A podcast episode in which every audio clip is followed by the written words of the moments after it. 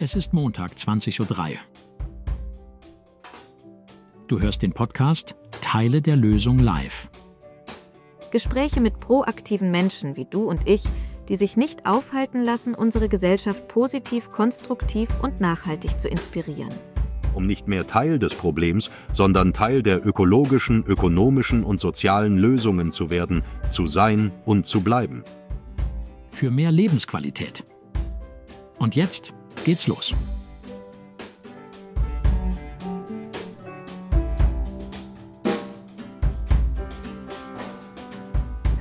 Liebe Leute, vielen Dank, dass ihr eingeschaltet habt zu äh, Teile der Lösung live. Und heute haben wir jemand ganz, ganz, ganz, ganz Besonderes. Ich freue mich sehr, dass er hier äh, mit am Start ist, nämlich Philipp Engelbutz-Eder, auch Butze genannt, ein leidenschaftlicher Wissenschaftler, Poet, Aktionsforscher und Aktivist, der sich auf beeindruckende Weise für die nachhaltige Transformation unserer Gesellschaft einsetzt.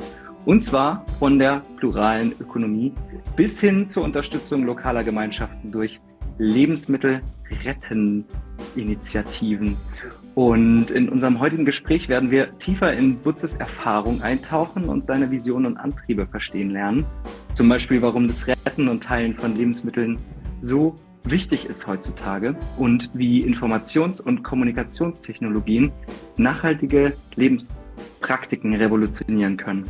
Wie jede und jeder von uns im Kleinen beginnen kann, um große Veränderungen unserer Gesellschaft zu bewirken.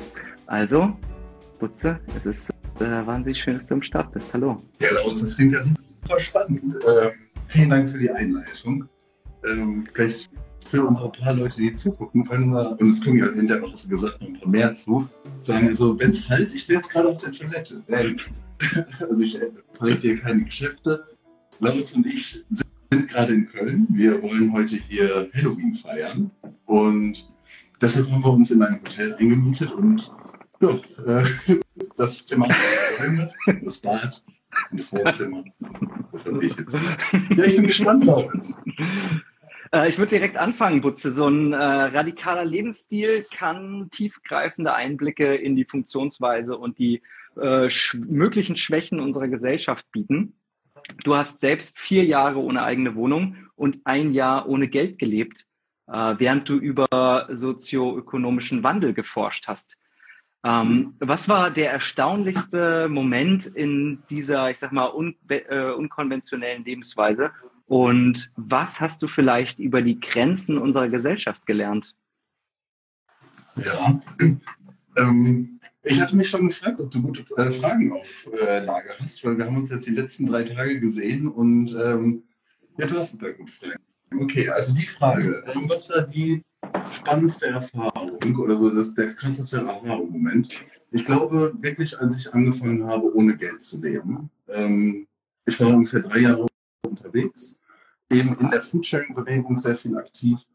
Und dort, für die, die da das kennen, auch die Gründungsjahre kennen, Raphael Fellmer hat das geldfreie Leben in die Foodsharing-Bewegung gebracht. Äh, Foodsharing ist immer noch eine Bewegung, die weitestgehend ohne Bezahlung von Menschen funktioniert. Und ganz ehrlich gesagt, meine Bildungskredite liefen damals aus. Ich äh, war in der Promotion, habe ein bisschen Geld bekommen noch ähm, und das hörte das auf. Und da muss ich mich dann der Frage stellen, okay, ist wirklich hart genug, jetzt auch zu sagen, und auch anarchistisch genug. Viele haben damals darüber geredet, dass Geld eben auch ein Herrschaftsmittel ist. Da können wir mhm. später noch in Detail drauf mhm. eingehen. Ähm, und habe das dann begonnen. Ich kann sagen, mit sehr viel Unsicherheit und auch Ängsten konfrontiert gewesen. Und nach ungefähr zwei, drei, vier Wochen die Erkenntnis dann, dass ich quasi ohne die Krücke des Geldes immer noch laufen kann ja, dass es weitergeht. Und dann immer ganz besonders eben nicht den Weg zu gehen, ne, verschiedene Visionen und Wünsche ähm, und durch Geld gerade dorthin zu kommen. Also ich habe einen Wunsch, ein Ziel und ich komme mit Geld dann dahin, sondern mhm. zu überlegen, wie kann ich kreative Mittel benutzen, wie kann ich Netzwerken, um an Ressourcen zu kommen, diese auch zu retten. Und ich glaube, mich hat das sehr in meiner künstlerischen Art und Weise geschult, eben nicht den stringenten Weg zu gehen, sondern zu überlegen, was gibt es für andere Möglichkeiten. Danke dir. Ich würde dir gerade mal das Mikrofon bringen. Ähm, weil deine Soundqualität ist tatsächlich nicht ganz so gut. Und für äh, später dann, für den Podcast, ähm, ja, meine geht glaube ich. Ich bringe dir das gerade mal. Hi.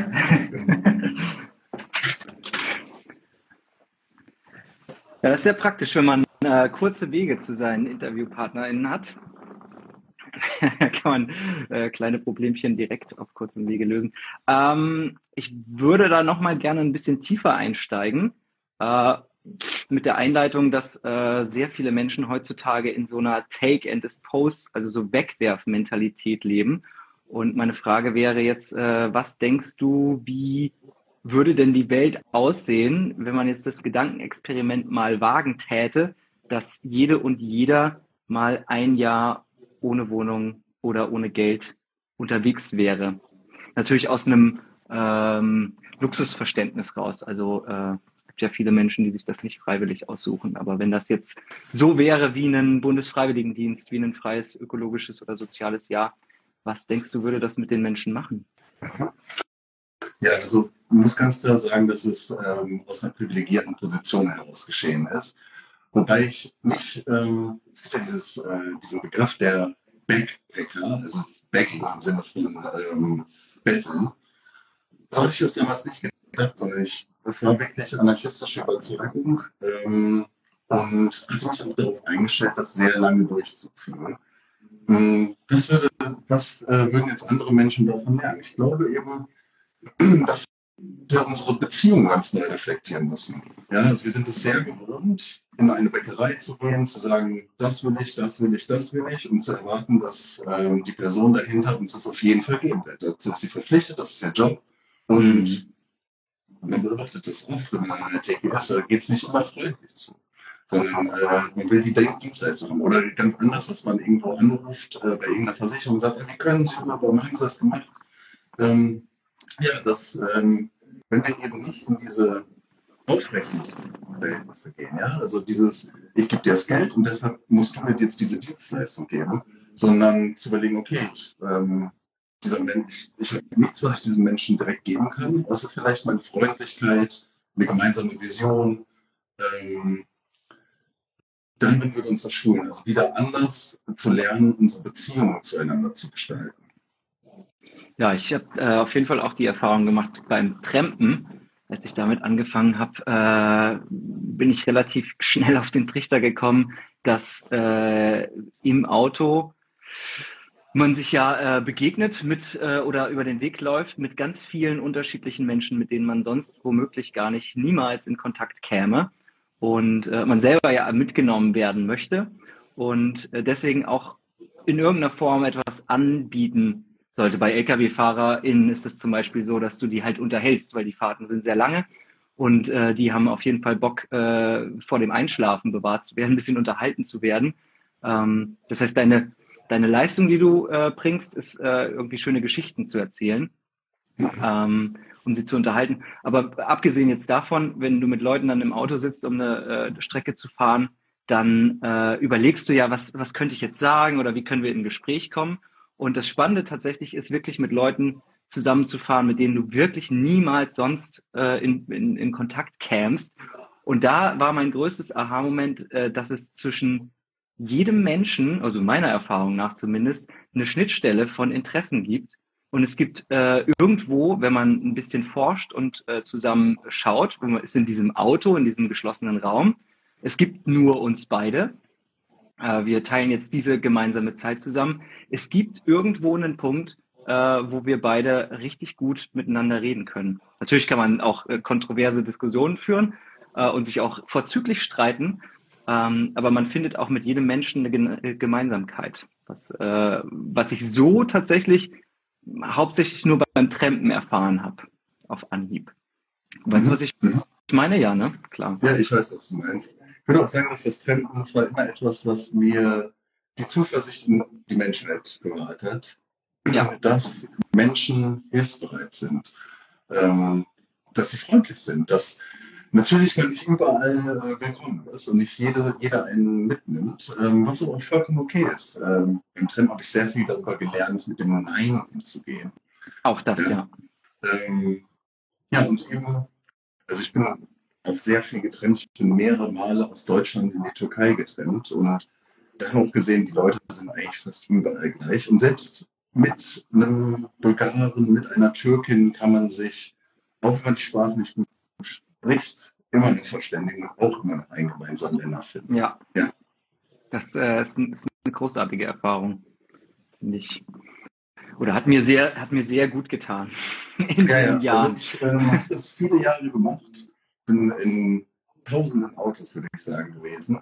Und ich äh, behalte mir das auch immer noch bei. Ich bin jetzt vor zwei Wochen, zweieinhalb Wochen bin ich nochmal getrennt in, an die Ostsee. Und einfach, ja, um noch ein bisschen den Abenteuergeist zu wahren. Das ja erzählt, ich war vier Jahre lang unterwegs. Bin jetzt mittlerweile seit fünf Jahren wieder in einer Stadt und ja, die Stadt zieht einen schon ganz schön wieder ein in diese ganze Normalitätsschleife. Und bin dann letztens wieder getrennt und es war gar nicht so ein. Ne? Ich fühlte mich auch wieder wie ein Anfänger. Bin auch direkt falsch getrennt. Im Sinne von, ne, ähm, in die Richtung nicht richtig gecheckt, dann auf einem Parkplatz angekommen, ein Toilettenhäuschen war. Irgendwann ähm, habe ich auch gemerkt, okay, ich werde jetzt nicht mehr dort ankommen, wo ich ankommen will. Und ich muss diese Nacht irgendwo in einer Raststätte verbringen. Ohne ein Zelt, mit Schlafsack und Isomatte. Ja, und das erdet. Also was, was ich gerne, ich habe das immer so beschrieben beim Trampen, ähm, dass ich mich dort, also sprichwörtlich nackt zeige. Mhm. Ich bin an dieser Raststätte und ich habe keine Ahnung, wie ich sonst weiterkomme. Und ich bin mhm. darauf angewiesen, ja. angewiesen auf die Hilfe von anderen Menschen. Ja. Und sich eben in diese Situation zu begeben, das verunsichert, weil wir gerne in unserer aktuellen Zeit unabhängig sind, im Sinne von, wir haben das Geld, wir können uns ein Auto leisten, die Bahn fährt und da ist es halt eben nicht so. Da sind wir darauf angewiesen, dass wir ähm, mit anderen Menschen in Kontakt kommen und machen, was unsere Intention ist, was wir brauchen und äh, dann offen daran gehen, ob die Menschen bereit sind, uns dabei zu unterstützen, was wir eben brauchen. Und es ist dann manchmal so, dass sie es nicht tun haben wir ja gerade gesagt, das Umgehen mit dem Nein. Oder sagen, oh, mein Auto ist voll, das tut mir total leid. Und dann sieht man das Auto drin vorbeifahren und es ist niemand außer ihm selber drin. Ähm, ja, und das habe ich sehr, sehr viel dann, ähm, wenn man da ist, man hat ja nicht viel zu tun, man steht ja dann einfach da, am besten noch mit seinem Schild und hat dann stundenlang Zeit, sich darüber Gedanken zu machen. Und für mich, ich habe das dann irgendwann auch genannt, also für mich war das eine meditative Reise. Ja. Wirklich eine meditative Reise in, ähm, was sind meine Ansprüche an diese Gesellschaft? Ähm, wie, wie, kann ich meine Bedürfnisse äußern? Wie gehe ich damit um, wenn jemand es nicht will? Ähm, wie kann ich schnell mit, Menschen in Verbindung treten, ähm, so dass sie auch Vertrauen fassen? Ja, ist also eine Palette von ähm, spannenden Erfahrungen, die man da macht, wenn man sich mit anderen Trempern unterhält. Es hat auch etwas mit Flow zu tun, den man mhm. dabei spürt. Ähm, das hat etwas damit zu tun, auch manchmal damit umgehen zu können, dass es nicht alles nach Plan läuft. Mhm. Ähm, ja. Ja, es ist äh, ein spannendes Forschungsfeld äh, in, in, jeglicher Hinsicht. Das ist, ich finde es auch gerade, was du ganz am Anfang gesagt hast, dieser Perspektivwechsel, sich selbst, auch wenn man das sonst im Alltag nicht äh, unbedingt erlebt, aber sich in so eine hilflose, nee, nicht hilflose, aber in so eine hilfsbedürftige äh, oder angewiesene Abhängigkeits, ähm, eben die Abhängigkeit von anderen Menschen oder dem, dem guten Willen von anderen Menschen, sich da hineinzubegeben, um einmal diese Perspektive am eigenen Leib zu erfahren, um wiederum, wenn andere einen selber nach Hilfe fragen, äh, einfach diese Perspektive mal erlebt zu haben, wie das ist, um dann auch gerne geben zu können. Das ist so die eine Seite. Ich finde auch die andere Seite ist super äh, spannend, sich mit dem Thema auseinanderzusetzen und man kann jetzt einfach drauf lostrempen und kann jetzt auf gut Glück hoffen. Aber es gibt so ein paar Kniffs und Tricks, wie du halt doch etwas erfolgreicher sein kannst, wie das ist ja mit einem Schild hat das ja angefangen und dass du vielleicht ähm, nicht an der Straße stehst und das Schild hochhältst an der Position, wo Leute nicht anhalten können, dass du mitdenkst und eher an den Rastplatz gehst, um mit Leuten persönlich sprechen zu können, weil es ist einfacher natürlich an den Leuten vorbeizufahren, als in einem Gespräch Nein zu sagen. Ähm, dann ist es auch äh, super hilfreich, irgendwie auf dem Zettel zu haben, welche Kennzeichen ähm, quasi für welche Region, welche Stadt äh, zuständig sind, dass du gucken kannst, okay, da will ich hin, da ist das Kennzeichen, also frage ich die Person und eine Person mit einem anderen Kennzeichen, die in die andere Richtung fährt, die frage ich gar nicht erst. Ähm, oder eben auch ein ganz simpler Trick, gepflegt auszusehen. Und äh, ich kann mich erinnern an meine Zeit, wo ich äh, Tramp unterwegs bin. Ich habe immer ein Tremperhemd dabei gehabt, was ich mir extra fürs Trampen angezogen habe. Damit sah ich äh, sehr gepflegt aus, was ja natürlich dann auch viel ansprechender ist für Menschen. Also wenn du jetzt irgendwie tagelang nicht geduscht hast und dann irgendwie so mit zerzausten Haaren irgendwo vor einem Auto stehst und sagst, hey, kannst du mich mitnehmen? ist ja nochmal was ganz anderes, als wenn du ja ähm, der anderen Person auch äh, den, den Respekt ihrem, ich sag mal, privaten Raum, was das Auto dann irgendwie ist, auch entgegenbringst. Also da gibt's so äh, verschiedene. Aber ich will gar nicht äh, so tief in die Tremper, äh, in das Tremperfeld eingehen. Ich habe noch, äh, wie du sagst, so ein paar äh, Fragen mitgebracht und würde äh, mal weitermachen. Nämlich, ähm, du bezeichnest dich als Aktivisti, Günstler und Breidenker. Ähm, das sind schöne Begriffe. Könntest du uns mal erklären, ähm, was diese Begriffe für dich bedeuten und wie sie deine Arbeit und dein Leben beeinflussen? Ähm, also ich nenne mich gerne auch Kreativaktivisti, ähm, mich auch in einer gewissen Weise von der aktuellen Wahrnehmung von Aktivisten nicht zu distanzieren, aber ähm, eine, eine, andere Haltung da einzunehmen. Ähm, eben nicht die Haltung zu schimpfen und zu sagen, es ist kacke und es muss doch bitte irgendwer das alles ändern, sondern kreativ, kreativ zu sein im Sinne von Strukturen aufzubauen, Organisationen aufzubauen ähm, und ja nicht den klassischen, vielleicht auch politischen Weg gehen, zu sagen, okay, dann ähm, ähm, formuliere ich sehr, sehr klare Thesen, äh, die rational zu ordnen sind, in Handlungsmethoden zu überführen sind, sondern zum Beispiel einen Umsonstladen. Den habe ich zweieinhalb Jahre in Siegen gemacht, ähm, der dann ein Erfahrungsfeld aufmacht, der das dann wiederum Menschen irritiert. Wie das ist alles kostenlos, ich kann mir das einfach nehmen und dann fragen, am besten in den Menschen evoziert, sollte ich was äh, zurückgeben? Wenn ja, was kann ich zurückgeben? Ähm, das, also das ist eher meine Herangehensweise, zu sagen, ähm, also ich will nicht mit fertigen Lösungen herankommen, äh, sondern äh, Räume aufmachen. Ähm, und für diese, um diese Räume aufzumachen, bedarf es sehr viel Kreativität. Das ist viel, also das ist viel, oftmals viel komplexer als eine einmalige Aktion zu machen. Ja. Genau. Das mit Künstler, Breidenker, ich hatte glaube ich noch so eins. Ähm, das Künstler, das sind quasi Anspielungen der Künstler, weil ich mich jetzt äh, natürlich, natürlich, also wie jeder andere, jeder Mensch ist ja ein Künstler, als genau dieser auch sehe. Ähm, mich aber auch als Künstler in einer gewissen Gunst sehe. Ja, also wieder, dass man ein großes Privileg hat, sich eben kreativ austoben zu dürfen. Und ähm, ja, das würde ich sagen, ist äh, ein Wortspiel. Und genauso ist es bei dem Breidenker. Ähm, da lehnt sich das natürlich an, an den Freidenker. Die Gedanken sind frei. Ob sie es wirklich so sind, ist äh, eine gute Frage. Oder wenn ich doch immer auf die gleichen Gedankenspulen denken, die wir den Tag davor und den Tag davor gedacht haben. Ähm, um, auf, um, aus diesen äh, Spuren immer wieder ausbrechen zu können, ist es wichtig, auch mal Blödsinn zu denken. Ja, auch mal etwas zu denken, äh, was nicht direkt sinnvoll erscheint.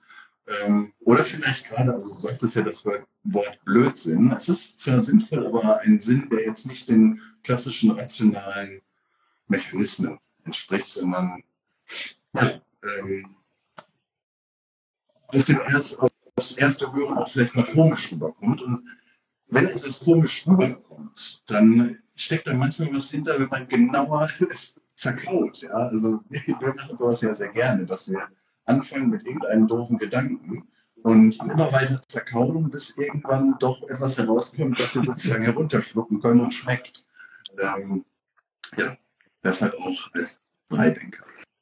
Und aber du bist nicht nur äh, Künstler, Breidenker und Aktivisti, sondern du bist auch äh, Forscher und mhm. äh, dein Werdegang ist ziemlich interessant und spannend.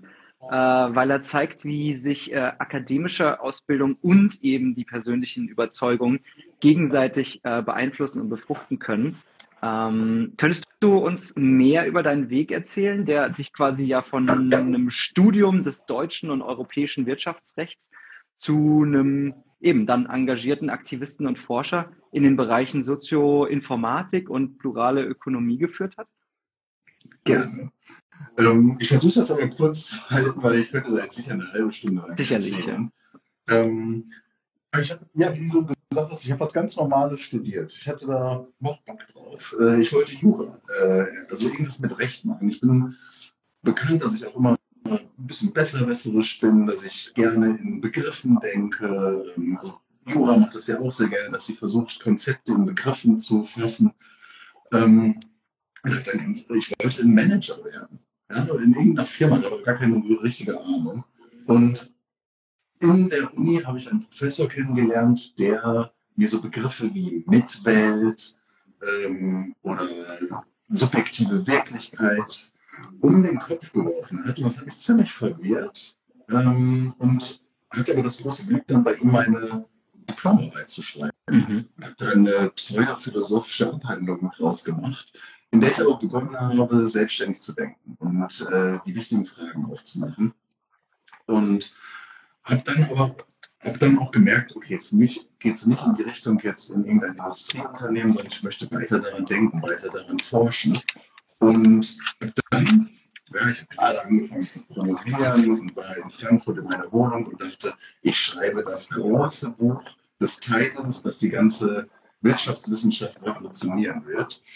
Und dann halt so angefangen, viel Philosophie gelesen in der Zeit und äh, irgendwann wurde mir ziemlich schnell klar, dass das eine Büchen ist, dass ich da so versuche aufzuschreiben und äh, dass auch viele Leute schon drüber nachgedacht hatten. Und was aber viele Leute eben nicht gemacht haben, die darüber nachgedacht haben, äh, sich in das Feld zu wagen. Also wirklich rein in die Welt zu gehen und ähm, versuchen, die Philosophien oder die Gedanken praktikabel zu machen. Und ähm, da habe ich dann ähm, ja, nach ungefähr so einem halben Jahr, dass ich in der Promotion war, meine Wohnung gekündigt und bin einfach losgezogen. Ich hatte noch gar keinen genauen Plan. Der einzige Plan war, dass ich in dieser Promotion mit dem Gedanken gespielt habe, verschiedene Sharing-Ansätze zu vernetzen. Also heißt Plattformen, wo Menschen miteinander teilen. Ob das so etwas ist, wie das Menschen ähm, Lebensmittel miteinander teilen, dass sie bei Couchsurfing ihren Schlafplatz miteinander teilen, dass sie ähm, die Möglichkeit geben, Sachen zu reparieren und so weiter. Und ähm, mir war das alles viel zu verteilt im Internet und ich äh, hatte diese Vision, dass man alles miteinander vernetzt. Und ich habe dann, glaube ich, ungefähr ein halbes, dreiviertel Jahr niemanden damit in Ruhe gelassen, sondern jeder, der mit mir da ähm, in Kontakt kam, dem habe ich davon erzählt.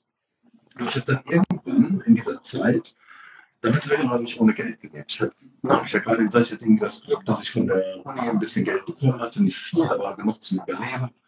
Ähm, und ähm, ja, also dann hatte ich irgendwann genau Raphael Feldmann angeschrieben, den Gründer von Foodsharing. Und, ähm, Beziehungsweise der, der Lebensmittelretten-Initiative in Berlin. Ja, ja. Ehre wem Ehre gehört. Also es sind da verschiedene Leute äh, am Start gewesen. Raphael war so die charismatische Figur nach außen hin.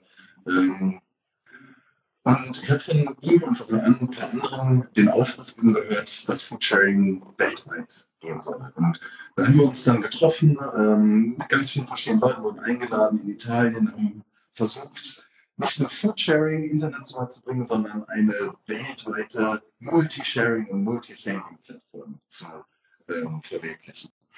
Und haben dann gemerkt, okay, nach drei Wochen haben wir das nicht hingekriegt. Raphael und auch ich, hatten ziemlich naive Gedanken. Wir sind halt keine Programmierer wir dachten, in drei Wochen wird man das so hinkriegen, so eine Plattform irgendwie aufzubauen. Wir waren dann insgesamt auf 15 verschiedenen Treffen in ganz Europa, von Kopenhagen ähm, bis irgendwo in Rotterdam waren wir und so weiter. Die gingen auch immer so zwei bis, zwei bis vier Wochen, ne? Die waren auch ja. richtig lang.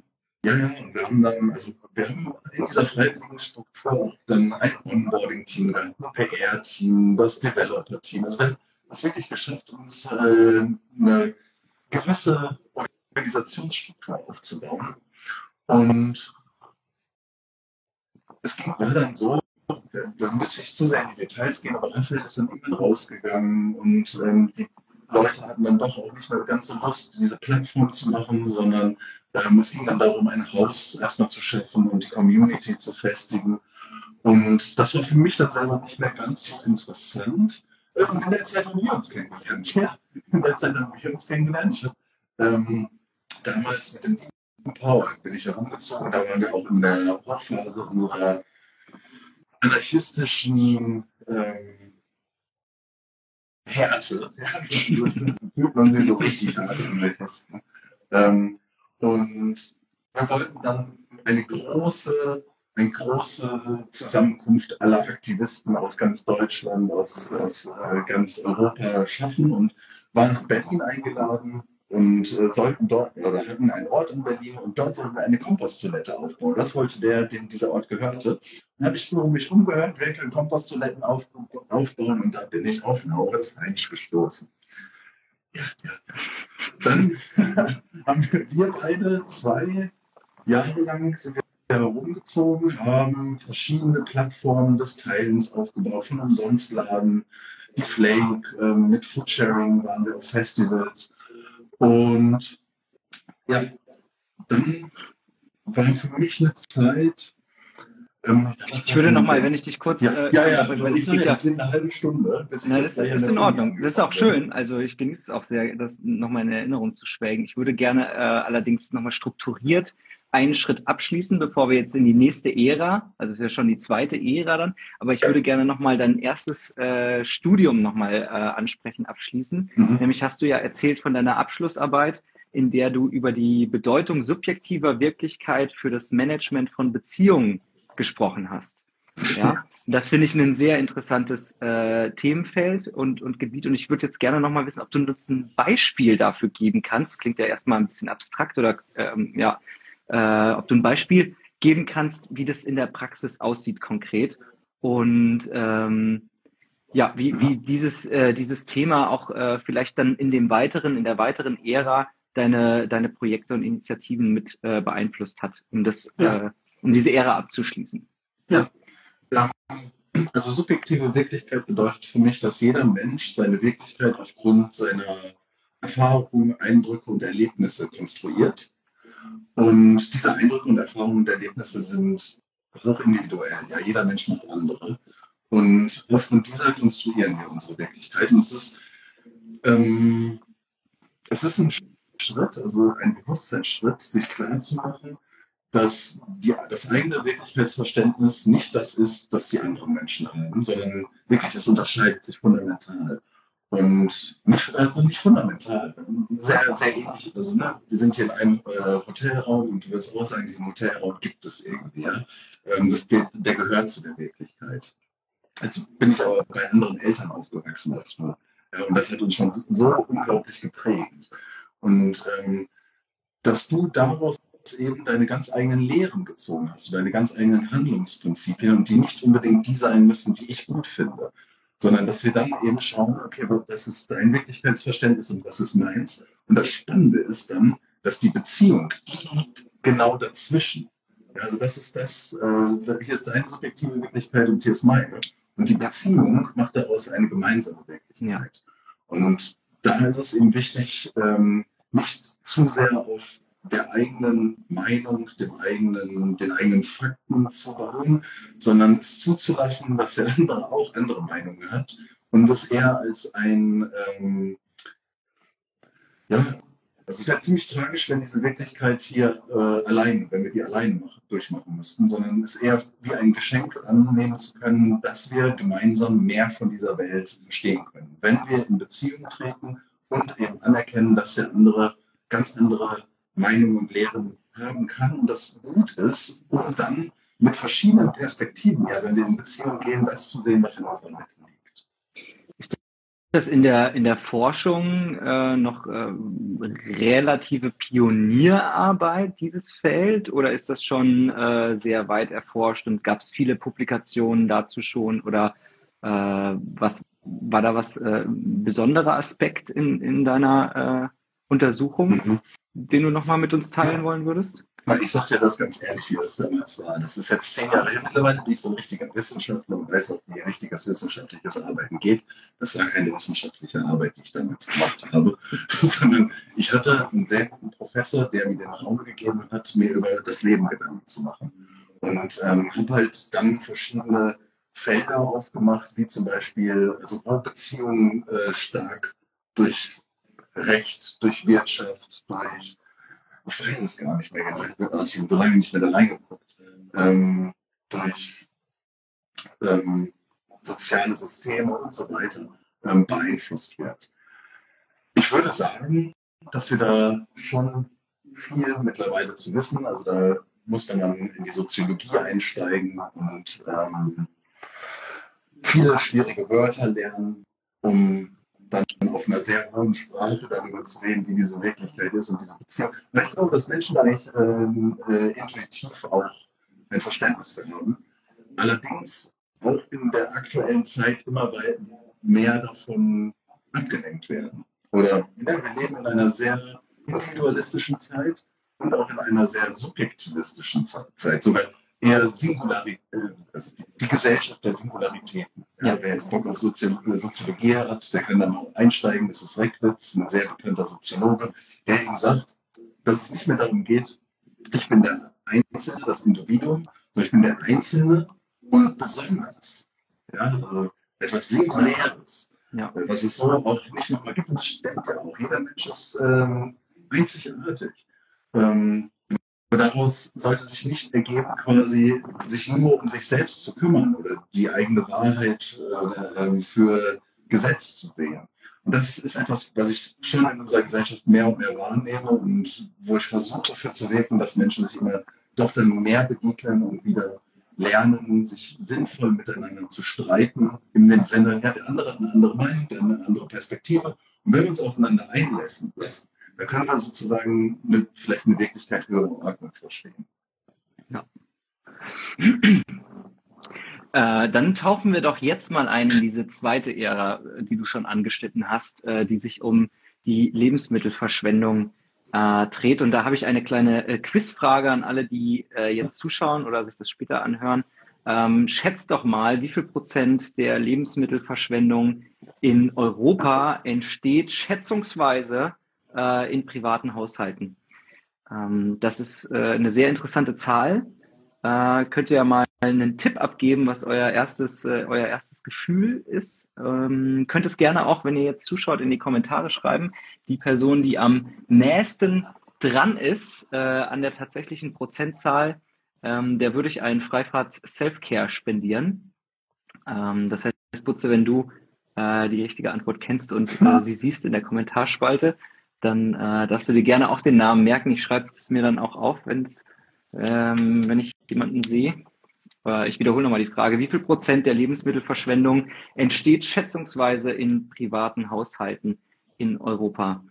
Ist äh, als kleiner Tipp mehr, als ihr wahrscheinlich ursprünglich äh, gedacht habt.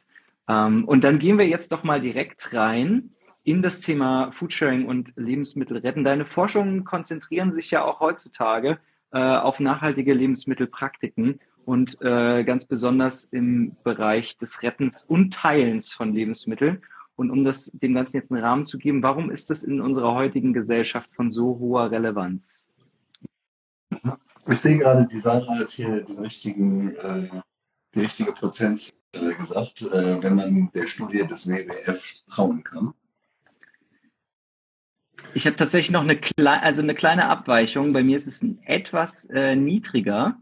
Aber wenn du sagst, äh, dass das richtig ist, schreibe ich mir das auf.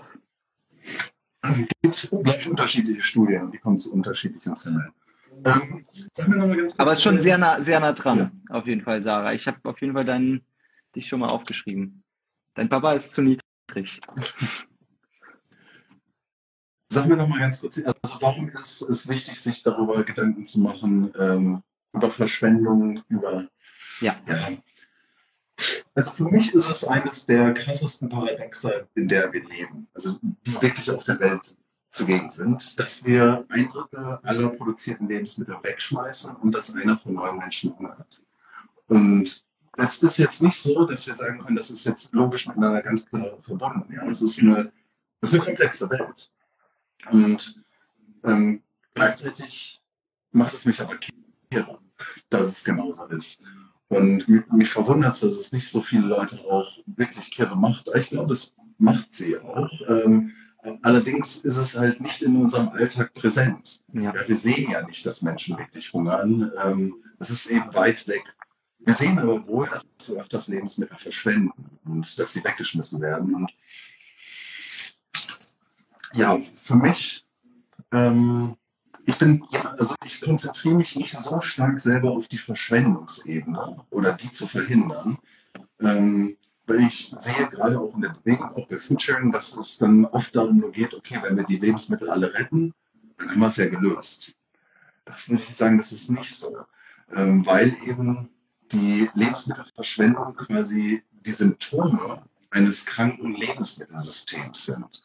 Und wenn wir die jetzt retten, dann lindern wir die Symptome kommen aber nicht an die Ursachen. Mhm. Und ich denke, das, und da ist es wichtig, und da braucht auch aus meiner Sicht Foodsharing als Bewegung neue Impulse, wie es von dem, das natürlich gerettet wird, und wird im großen Stil 7.500 Abholungen pro Tag werden bei dieser Plattform organisiert.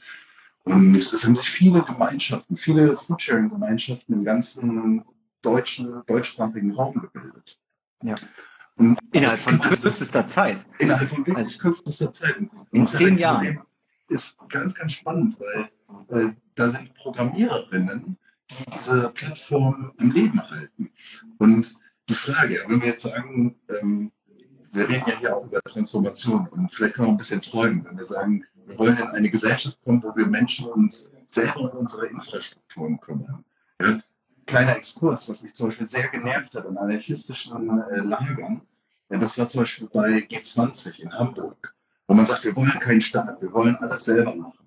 Und dann kommt man da in den Park am Abend und es ist alles verdreckt, es ist alles zugemüllt. Ja, also wir, wir, wir haben so große Forderungen, aber nicht die Möglichkeit, uns diese äh, Strukturen aufzubauen. So, und Foodsharing hat es wirklich geschafft, sich diese Struktur jetzt über 10, 11 Jahre mit freiwilligen Menschen am Leben zu halten und dafür zu sorgen, dass über 7.500 Menschen, wie schon gesagt, das tagtäglich nutzen, um Lebensmittel zu retten. Und das finde ich ist ein sehr, sehr spannender Fall.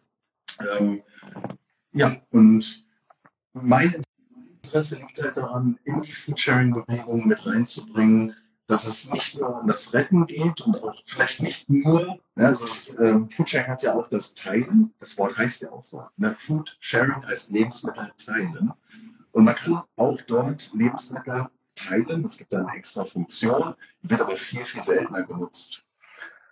Was mir jetzt noch wichtig ist, ist, dass es nicht nur darum geht, kriegt jetzt die Gurke hier, die wir gerettet haben, sondern wie können wir Ressourcen teilen, Lebensmittelressourcen. Das heißt also, wie können wir eigentlich das Saatgut der Gurke teilen? Erde, Anbaufläche, Wissen, Expertise. Und da würde ich vermuten, dass das in der Foodsharing-Bewegung mehr als genug da ist. Das machen ja über 150.000 Menschen mit. Nur, dass äh, wir noch nicht diese Praktiken, also noch nicht diese Handlungsnarrative in der Bewegung haben, sondern es viel darum geht, wer rettet jetzt die 50 Gurken und äh, kriegen wir irgendwie einen neuen Verteiler hin, wo wir die dann reinpacken. Das ja, ich habe ja. tatsächlich äh, ist auch eher rückläufig oder rückschrittiger in den letzten zehn Jahren immer immer weiter weg von eben entlang der Wertschöpfungskette äh, zu schauen, wie dort auch äh, alternative Ökonomien und wie das Teilen dort ähm, äh, praktikabel gemacht wird. Äh, am Anfang bei Foodsharing gab es auch ganz viele diese zweite Ernte äh, Geschichten, dass man ähm, mit äh, Bauern und Bäuerinnen in Kontakt gegangen ist und wenn die jetzt Kartoffeln geerntet haben, dann bleiben immer noch sehr viele Kartoffeln auf dem Feld und die fahren da nicht nochmal drüber, um die zu ernten, weil das zu viel Energie, Zeit und so weiter kosten würde, dass es sich nicht lohnt. Aber nichtsdestotrotz sind dann auch richtig viele äh, gute Lebensmittel im Boden. Und ähm, vor zehn Jahren gab es im Foodsharing noch ganz viele Kooperationen, äh, wo die Leute mit den Bauern, Bäuerinnen in Kontakt gewesen sind, um dann diese zweite Ernte selbst zu organisieren. Und hier ist äh, World Could Be Enough. Ähm, das ist auch die Prozentzahl, die ich vorliegen habe. Also ich würde sagen, wenn du die andere vorliegen hast, dann haben wir auf jeden Fall zwei Gewinnerinnen, würde ich mal sagen. Ähm, und schreib mir das mal auf. Werbung aus dem Büro für sozialen Humusaufbau. Kennst du schon die Freipfade? Das sind die nullten Pfade zur Wildgestaltung. Selbstfürsorge ist ein absolutes Muss, weil sie die Grundlage für dein körperliches, geistiges und emotionales Wohlbefinden bildet und es dir ermöglicht, resilient und effektiv in all deinen Lebensbereichen zu agieren, während du deine persönlichen, zwischenmenschlichen und beruflichen Missionen und Visionen verfolgst. In dem Freifahrtkurs Self-Care aktiv sein und es auch nachhaltig bleiben, nehme ich dich mit auf eine zehnwöchige Entdeckungsreise. Das Ganze ist online und steht dir ein Jahr lang zur Verfügung. Du brauchst also weder Wanderschuhe noch einen Kompass, nur deine Neugier.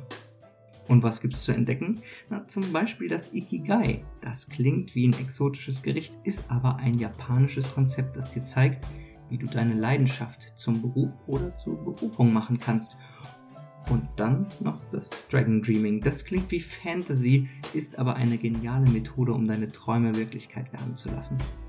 Wir packen auch weniger glamouröse Themen an, Prokrastination zum Beispiel oder den Umgang mit Fehlern. Ja, das Leben ist kein Ponyhof, aber mit Methoden, die dir leicht fallen und Spaß machen, kannst du lernen, wie du es dir zum Wunschkonzert machst. Jedes Modul der insgesamt 14 ist ein kleines Abenteuer für sich, vollgepackt mit praktischen Tipps, die du direkt in deinem Alltag umsetzen kannst. Ich verspreche dir eine ganze Menge Aha-Momente und für einen fairen Preis zwischen 15 und 25 Euro nach Selbsteinschätzung bist du dabei. Also, wie sieht's aus? Bist du bereit, den ersten Schritt auf deinem ganz persönlichen Freifahrt zu gehen? Für mehr Infos schau doch auf der Webseite wildgestaltung.de slash Pfade slash Freifahrt und lass uns gemeinsam deine Welt ein bisschen bunter machen. Danke für deine Unterstützung. Und jetzt geht's weiter mit dem Podcast. Äh, und was ich sagen wollte, ist, äh, das hat aber abgenommen meiner ähm, Erfahrung nach, dass das Foodsharing nicht mehr macht und dass es sich, so wie ich es mitgekriegt habe, auch äh, leider mehr dazu entwickelt, dass es ähm, zu Klüngeleien kommt innerhalb des Netzwerks, dass äh, gute Kooperation mit Biobetrieben, dass es da Leute gibt, die da drauf sitzen, die selber entscheiden, was, wann, wer, wo bekommt, dass äh, viel abgeholt wird, gebunkert wird, teilweise bei den Leuten dann zu Hause schlecht wird, ohne dass es einfach weiter verteilt wird. Das sind natürlich Extremfälle.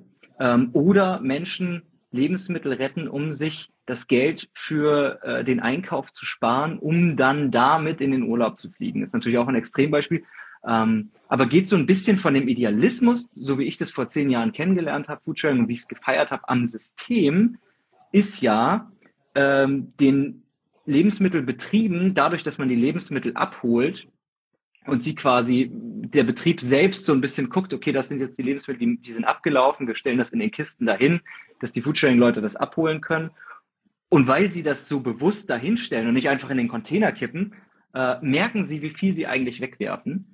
Und äh, dadurch kalkulieren sie besser beim Einkauf. Das heißt, eigentlich von dem ursprünglichen Gedanke äh, sollten sich in Anführungszeichen äh, Food äh, Saver, die zur Abholung gehen, über weniger Lebensmittel mehr freuen als über mehr Lebensmittel, die sie retten. Weil der Trick dahinter und das, was ich eigentlich so genial finde, ist, dass Foodsharing an seiner eigenen Abschaffung arbeitet. Foodsharing gibt es, damit es bald kein Foodsharing mehr geben muss in der Form des Lebensmittelrettens. Ja, und äh, das finde ich einen genialen Gedanken, finde ich aber leider, dadurch, dass es so schnell, so groß, so viel gewachsen ist, ähm, verwässert das ein bisschen. Führt jetzt aber auch viel zu weit ins Detail rein.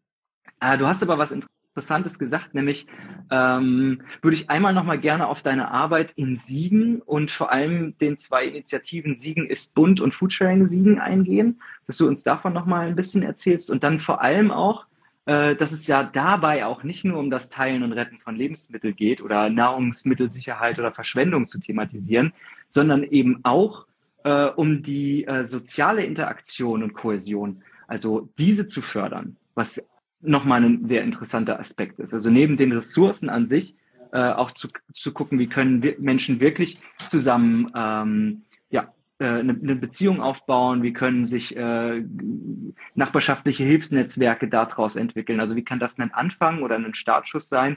Ähm, wie können Lebensmittel, das ist ja der gemeinsame, der kleinste gemeinsame Nenner von Menschen, alle müssen essen, ist ja ein No-Brainer eigentlich. Wie kann das als Brücke benutzt werden? Ähm, also in den Initiativen, die kannst du gerne nochmal vorstellen und äh, dann nochmal beschreiben, was sind so die Kernziele oder was waren Meilensteine in dem Projekt auch in Bezug auf die soziale Kohäsion? Also, ich bin vor fünf Jahren wieder nach Siegen gegangen, um halt meine Promotion ins Auge zu schauen, um mich mal zu überlegen, okay, das, ich war irgendwie angeschrieben in der Uni, was mache ich denn da eigentlich? Und ich wollte nichts mehr mit Foodsharing zu tun haben. Ja, was du alles gerade erzählt hast, wir können auch noch tiefer ins Detail gehen, das ging mir richtig auf die Nerven. Ähm, und es war aber so, dass ich Foodsharing vor, also zwei Jahre bevor ich nach Siegen dann wieder gegangen bin, dort initiiert hatte. Und sich eben das gezeigt hatte, es gab so diese Mikrokosmen von äh, Betrieben, da waren immer die gleichen Leute drin, die machten ihr Ding, hatten aber gar nichts an Organisationskultur. Man hat sich nicht getroffen, um über Strukturen zu reden, über was einem wichtig ist, um das Ganze weiterzuentwickeln, sondern alle waren zufrieden damit, kostenlose Lebensmittel zu bekommen. So. Und dann sind immer mehr, weil, ich irgendwie da drin ja hing, ich war ja auch in dieser internationalen Bewegung, ähm, dass ich da doch wieder angefangen habe, mich für Frontcheck zu äh, interessieren. Und was ich so in der Retro-Perspektive sehr spannend finde, weil sich ja, Leute fragen, okay, wie kann ich vielleicht was in meiner Stadt äh, initiieren? Ich habe auf foodsharing.de einfach zu Kochabenden in meiner WG eingeladen. Mhm. Und das habe ich vier, fünf, sechs Mal gemacht und es kamen einige Leute dazu. Und ich habe das ganz unaufgeregt gemacht. Ich habe einfach eine große Suppe gemacht und ähm, die Leute haben dann angefangen, sich über Foodsharing zu unterhalten. Ja, eigentlich müsste man doch mal dies und eigentlich könnten wir doch und ja, und dann haben wir auch kleine Runden dann gemacht, aber nicht ganz klein gehalten. So einfach eine Runde, jeder sagt mal, was er gerade zu Foodsharing 7 denkt. Bis dann irgendwann, lass uns doch mal ein Orga-Treffen machen. Ja. Dann hatten wir das erste Orga-Treffen mit einer riesig gefüllten Liste. Und ich glaube, was damals auch gut war, war eben meine Erfahrung aus selbstorganisierten Gruppen, dass ich sagen konnte, nachdem na, wir hatten dann zweieinhalb Stunden geredet und hatten die ersten zwei Punkte von 50 abgearbeitet. Ich glaube, Leute, wir müssen uns alle beruhigen. Wir werden heute nicht alles schaffen.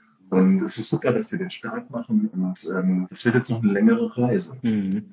Und ich hatte das Glück, dass einige Bock hatten auf diese Reise. Und wir dann wirklich angefangen haben, uns immer weiter mit Foodsharing auseinanderzusetzen, im Sinne von, wir haben ähm, den Bezirk wieder sozusagen aufgeräumt und jetzt im Detail erzählen. Und etwas, was dann auch sehr wichtig war, ne, also die Kochabende, bei mir würde ich sagen, und dass wir dann eben Kochabende in einer Schule machen konnten. Ja. Dort haben wir einmal im Monat eingeladen, aus Foodsharing-Lebensmitteln zusammen zu kochen. Und zum Beispiel, was sich dann ergeben kann aus solchen Handlungen. Wir haben in dieser Schule ne, geschnettertes Gemüse das ist ein städtischer Ort und eine Stadt hat keinen Kompost, hat auch keine Biotonne. Und äh, dann haben wir eben uns organisiert und einen Kompost aufgebaut, weil wir nicht äh, alles einfach in den Restmüll schmeißen wollten. Und über diesen Kompost haben wir uns dann gesagt, okay, wie, wie wollen wir diesen Ort, wo der Kompost steht, jetzt weiter ähm, gestalten? Haben dann auch unaufgeregte Treffen gemacht, eben, wo wir gesagt, jeder kann mal aufschreiben, was er sich so wünscht, was, was er wichtig findet, also an Werten, an konkreten Sachen, die gebaut werden. Dann haben wir die geclustert und ja, was ich jetzt persönlich sagen würde, ich glaube, in dieser Zeit habe ich sehr viel davon übernommen, Protokolle zu schreiben, die Moderation zu machen. Also wirklich die unbeliebten Sachen. Das habe ich ungefähr so ein halbes, dreiviertel Jahr durchziehen müssen, bis dann andere Leute das auch übernommen haben. Mittlerweile ähm, übernehme ich das sogar sehr, sehr selten. Kannst du nochmal diese zwei äh, Initiativen in ein, zwei Sätzen vorstellen? Siegen ist bunt und Foodsharing Siegen? Ja. Also Siegen ist bunt war dann die Idee, nicht in dem Retten zu verbleiben, sondern zu sagen, okay, wie können wir selber Lebensmittel anbauen, wie können wir die Kochabende fördern, wie können wir Gemeinschaftsgärten aufbauen. Und ähm, das, das war die Initiative bunt. Wir hatten ganz oft, ich erinnere mich noch daran, immer dieses, was ist jetzt genau Siegenes Bund, was ist Foodsharing Siegen. Dann haben wir auch noch einen Verein gegründet, den Lebensmittelteilen e.V. Mhm. Gab es noch mehr Verwirrung. Wer ist jetzt eigentlich hier genau was? Ja. Und also es waren ja bestimmt mitunter auch die gleichen Leute in den unterschiedlichen äh, Vereinen. Ja, genau. Genau. Und ja, also Siegenes Bund war eben eine lokale Graswurzelbewegung. Graswurzelbewegung ist ein Begriff, der, das heißt, ähm, es sind Menschen, die sich um die lokalen Bedürfnisse kümmern, Orte aufmachen, in die alle Menschen eingeladen sind, ähm, mitzumachen und mitzugestalten und ähm, bottom-up funktionieren. Ja, also ohne, ohne Struktur, kein, kein Verein, keine Genossenschaft, ja. kein GmbH, äh, äh, gemeinnützige GmbH, sondern eben als Initiative, als loser Verbund von Menschen, die durch ihre intrinsische Motivation zusammen was auf die Beine stellen. Ja. Mit flachen Hierarchien im, im günstigsten Fall. Richtig, genau. Und das war Siegens Bund für eben diese ganzen Projekte. Wir hatten ein ganz süßes Projekt, das heißt Gemüse sucht ein Zuhause.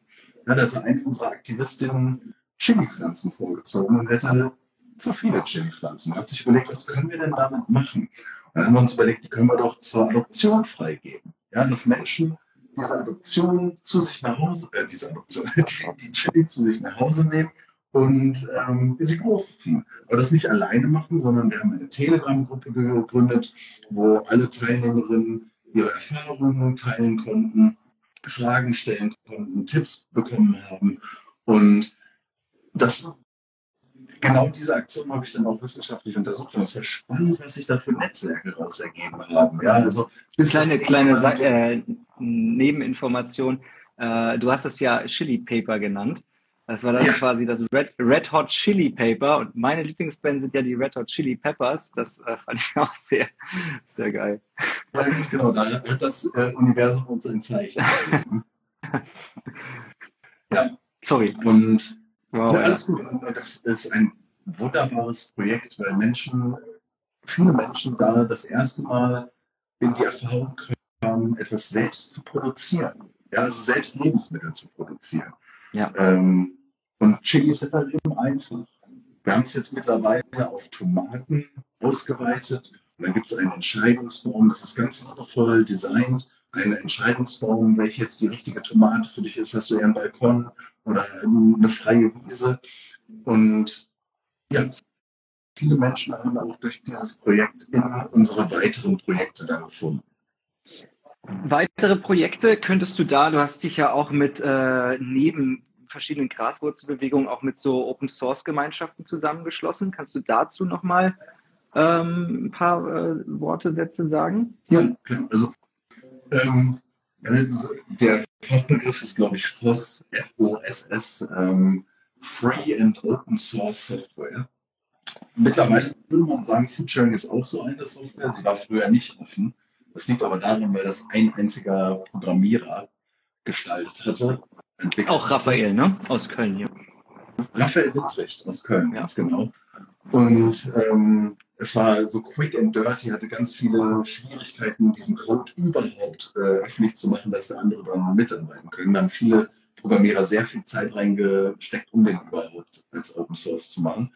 Ich arbeite auch mit Carrot.world zusammen. Carrot.world ist quasi ein Spin-off der Foodsharing-Bewegung, wo viele Erfahrungen aus denen Menschen mit dieser Plattform interagiert haben, in die Gestaltung einer neuen Plattform eingeflossen ist.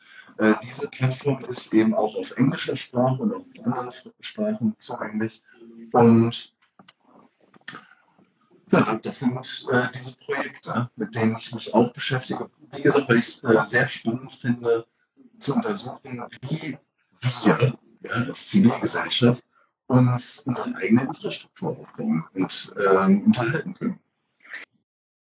Dann äh, gehen wir doch mal in diese, äh, würde ich mal sagen, dritte Ära äh, deines Werdegangs, der aktuellen rein. Und da befasst du dich viel äh, durch dein Studium. Du bist Doktorand äh, auch mit Technologie. Und ich finde, Technologie kann auf jeden Fall eine sehr relevante Schlüsselrolle in der Modernisierung und Effektivitäts- und Effizienzsteigerung von zum Beispiel traditionellen Praktiken spielen. Ähm, da ist die Sozioinformatik und nachhaltiges Lebensmittelmanagement ähm, hochaktuell und zukunftsweisend. Und jetzt wäre meine Frage an dich, welche Rolle spielen Informations- und Kommunikationstechnologien in deiner Arbeit, in deinem Forschungsbereich? Ähm, und wie haben sie die Lebensmittelrettungs- und Teilungsbewegung beeinflusst? ja. ähm, das ist, ich hole ein bisschen aus. Es war so vor ungefähr fünf Jahren, also ich, äh, ich war in Siegen und habe da wieder versucht, mit Foodsharing was zu machen. Und ich wurde zu einem Professor empfohlen, der gerade in Richtung Technologie und Lebensmitteln mehr forschen wollte. Und ist ja offensichtlich, ja, bei foodsharing.de nutzt man eine Plattform, um das alles zu koordinieren. Und da hatte mich der Professor gefragt, ja, also ähm, dies, das, dies, das. Und dann habe ich irgendwie gesagt, und das ist auch so, du kennst mich, ich halte nicht viel von Technologie. Er ähm, stehe Technologie sehr skeptisch gegenüber. Er hat dann noch gesagt, oh, da sind sie aber im ganz schönen Randbereich von uns. Und ich habe dann auch so meine Zeit gebraucht, um überhaupt an der Uni anzudocken. Ich war auch ein bisschen skeptisch, habe auch mein eigenes Ding erstmal gemacht. Ähm, habe dann Glück gehabt, eben da reinzugucken. So, und dann, was war ja nicht deine Frage? Deine Frage war, welche Rolle spielt Informations- und Kommunikationstechnologie ähm, gerade diesen Graswurzelbewegungen. Und da zeigt sich in der aktuellen Forschung, dass eben sehr viel der Technologie, die, die diese Graswurzelbewegungen benutzen, heißt zum Beispiel, du willst jetzt irgendwas starten und äh, willst natürlich Leute erreichen, dann nutzt du Foodsharing oder du nutzt Instagram. Und man kann sagen, wenn man sich jetzt mit diesen Technologien genauer auseinandersetzt, dass die nicht die Werte inkorporieren, die dir eigentlich wichtig sind. Also, also zum Beispiel Transparenz. Oder, ähm, das sind keine transparenten Plattformen. Ähm, oder dass du zum Beispiel datensouverän bist. Ähm, bist du bei diesen Plattformen nicht. Und das ähm, stellt halt eben Schwierigkeiten. Genauso es so, wäre ja super. Es gibt ja diese Plattformen alle, die, die quasi mehr unseren Werten äh, entsprechen würden. Ich sage jetzt mal Matrix oder Mastodon. Ja? Jetzt ist es aber so, wäre nett, wenn wir beide das nutzen, aber dann kriegen wir nicht die äh, 86-jährige Irina mit äh, dazu oder ähm, Menschen mit äh, Behinderungen oder und so weiter. Ja? Ähm, wir haben es sehr viel gesehen, eigentlich sogar zum Beispiel unsere Telegram-Gruppe, in der äh, die Menschen ihre Chili-Erfahrungen teilen konnten. Da haben wir ein Pad reingetan. Das heißt, also so ein Pad ist da kriegt man einen Link und auf diesen Link kann jeder klicken. Dann öffnet sich so etwas wie eine weiße Seite, auf die jeder schreiben kann. Es ist ein interaktives Textdokument online. Ganz genau, ganz genau. Eigentlich keine Raketenwissenschaft. Das haben ganz viele Leute weggeklickt, weil sie nicht bereit sind, sich in ihrer Freizeit eine andere Technologie anzueignen. Mhm. Das müssen sie halt in ihrer Arbeitszeit machen und so weiter. Und man sieht, man sah in unserer Forschung, Telegram ist suffizient, ausreichend, ja, ähm, um unsere ganzen Sachen erstmal ins Rollen zu kriegen. Ja. Und dann kann ich dir jetzt so, so Meta-Sachen sagen, die ich jetzt gerade äh, wissenschaftlich letztendlich durchdenke. Ähm, und zwar, viele, äh, zum Beispiel mein geldfreies Leben, damit habe ich versucht, präfigurativ zu sein. Präfigurativ heißt, dass ich ähm, im Jetzt versuche, das zu nehmen, was ich als Ziel habe. Ja, ich stelle mir eine Welt vor, in der wir nicht mehr hierarchisch über Geld ähm, Leute dazu nötigen, bestimmte Sachen zu machen. Und deshalb benutze ich einfach kein Geld. Das wäre jetzt präfigurativ. So, jetzt könnte man genauso sagen, und das machen auch viele ähm, Menschen, die in solche Graswurzelbewegungen kommen und sehr viel, sehr, ein sehr hohes technisches Verständnis haben, die sagen, wie Facebook nutzen. Nein, wir machen jetzt Matrix. Das ziehen wir jetzt durch und äh, um präfigurativ zu sein. So, jetzt müssen wir aber gucken. Ähm, eine Organisation entsteht nicht durch eine Plattform. Das ist oft so aus meiner Sicht der Irrglaube, den, den viele auch haben, dass sie sagen, ah, da müssen wir eine App machen. Sondern es ist vielmehr, dass es so etwas gibt wie ein Ökosystem aus verschiedenen technischen und physischen Anwendungen. Ja, also zum Beispiel, wir wollen Dinge teilen in Sieben und retten und umverteilen. Und dann gibt es halt, wir haben eine Telegram-Gruppe, in der sind 2000 Leute, da kann jeder schreiben, ich biete das, ich suche das. Dann gibt es eBay Kleinanzeigen. Dann gibt es einen Umsonstladen. Dann gibt es noch ähm, Sozialkaufhäuser, wo man ein bisschen Geld dafür bezahlen muss, aber wenn man auch sagt, ich kann nichts bezahlen, kriegt man es auch so. Also es ist wirklich so ein Ökosystem, das man sich anschauen muss. Und genauso müssen wir uns quasi anschauen, dass wenn eine Bewegung jetzt sagt, wir nutzen Facebook, um Reichweite zu bekommen, ähm, für unseren Gemeinschaftsgarten, ähm, dass, dass wir da reindenken, Facebook ist jetzt nicht an sich schlimm, sondern, ähm, sondern gucken, dass wir es eben transformieren in, in diese Richtung und dabei alle Leute mitnehmen, sodass die 76-jährige Irina es später auch nutzen kann. Und wir sie nicht von vornherein ausschließen. So, und, so, und so ein Zeug mache ich mir halt Gedanken in der Forschung, die ich. Ja, ja, auf jeden Fall. Also ich, ich bin da voll d'accord, dass äh, jegliche Form von Veränderung oft mit Widerstand äh, auch verbunden ist und es äh, wichtig ist zu verstehen, welche Hindernisse sich dabei in den Weg stellen können oder welche Strategien äh, geeignet sind, um äh, diese Hindernisse zu überwinden. Da ist ja Barrierefreiheit ist auf jeden Fall ein großes Thema, Vielfältigkeit im Angebot. Ähm, du hast ja schon ein paar Sachen angesprochen. Ich finde das Thema aber so spannend, äh, weil du dir ja wirklich äh, sehr, sehr viel Zeit äh, und Mühe gibst, da drin zu forschen. Hast du noch andere Herausforderungen, äh, mit denen du so häufig konfrontiert wirst, wenn du äh, versuchst, ähm, Menschen Nachhaltigkeit oder sozialen äh, Wandel, äh, Menschen äh, dafür zu mobilisieren und ähm, auch so einen persönlichen Tipp, wie du damit äh, umgehst, also ganz äh, subjektiv für dich? Mhm, mhm, mhm. Das ist eine weite Frage. Ich beantworte jetzt nicht mal in die Richtung Technologie. Ich glaube, ähm, was sehr wichtig ist für den Staat, ist ein gemeinsames Narrativ. Und das ergibt sich nicht so einfach. Und einfach nur Lebensmittel retten ist etwas, ähm, das nicht ausreicht, wo aber auf der anderen Seite eine Plattform wie foodsharing.de so effizient strukturiert ist, dass wir einfach unglaublich viele Lebensmittel retten. Aber ist es denn wirklich noch das, also die Geschichte, der wir alle folgen wollen? Wollen wir einfach nur alle kostenlose Lebensmittel bekommen und äh, sagen, ja, klasse, wir haben jetzt äh, 0,1 Prozent der ganzen Lebensmittelverschwendung äh, gerettet. Es wird sowieso noch viel, viel mehr äh, verschwendet, was du sagst, bei den privaten Haushalten. Ähm, und wie, wie können wir eigentlich an den Kern der Sache und um an den Kern der Sache überhaupt herankommen zu können, braucht es eine gemeinsame Geschichte, eine gemeinsame Erzählung oder eine gemeinsame Vision. Ist es das, wovon du in deinen Publikationen oft sprichst, in der, von der Transformation zu einer Überflussgesellschaft? Ist das das Narrativ, was du, was du meinst als, als Kernvision? Äh, ähm, ich kann dir noch gar nicht genau sagen, welches äh, Narrativ ich da meine, also welches das für Lebensmittel ist. Also wenn ich es hätte, das wäre gut. Ähm, aber zum Beispiel zu sagen, dass wir lokale Lebensmittelgemeinschaften bauen, äh, aufbauen. Das heißt also an einem Ort äh, Menschen haben, die äh, schauen, dass alle wirklich auch genug Lebensmittel füreinander haben mhm. und ihr Saatgut und ihre Expertise miteinander teilen. Ich kann ein konkretes Beispiel, wo sich sowas aufbaut. Ja. Die Sache, die anstrengend ist, ist, dass kultureller Wandel meist Jahrzehnte dauert. Mhm. Ja, und 70 Jahre äh, so im Durchschnitt. Richtig. Und da habe ich, um ehrlich zu sein, auch nicht immer die Geduld. Schaffst du auch ähm, nicht mehr. 70 Jahre ist das nicht mehr. Ich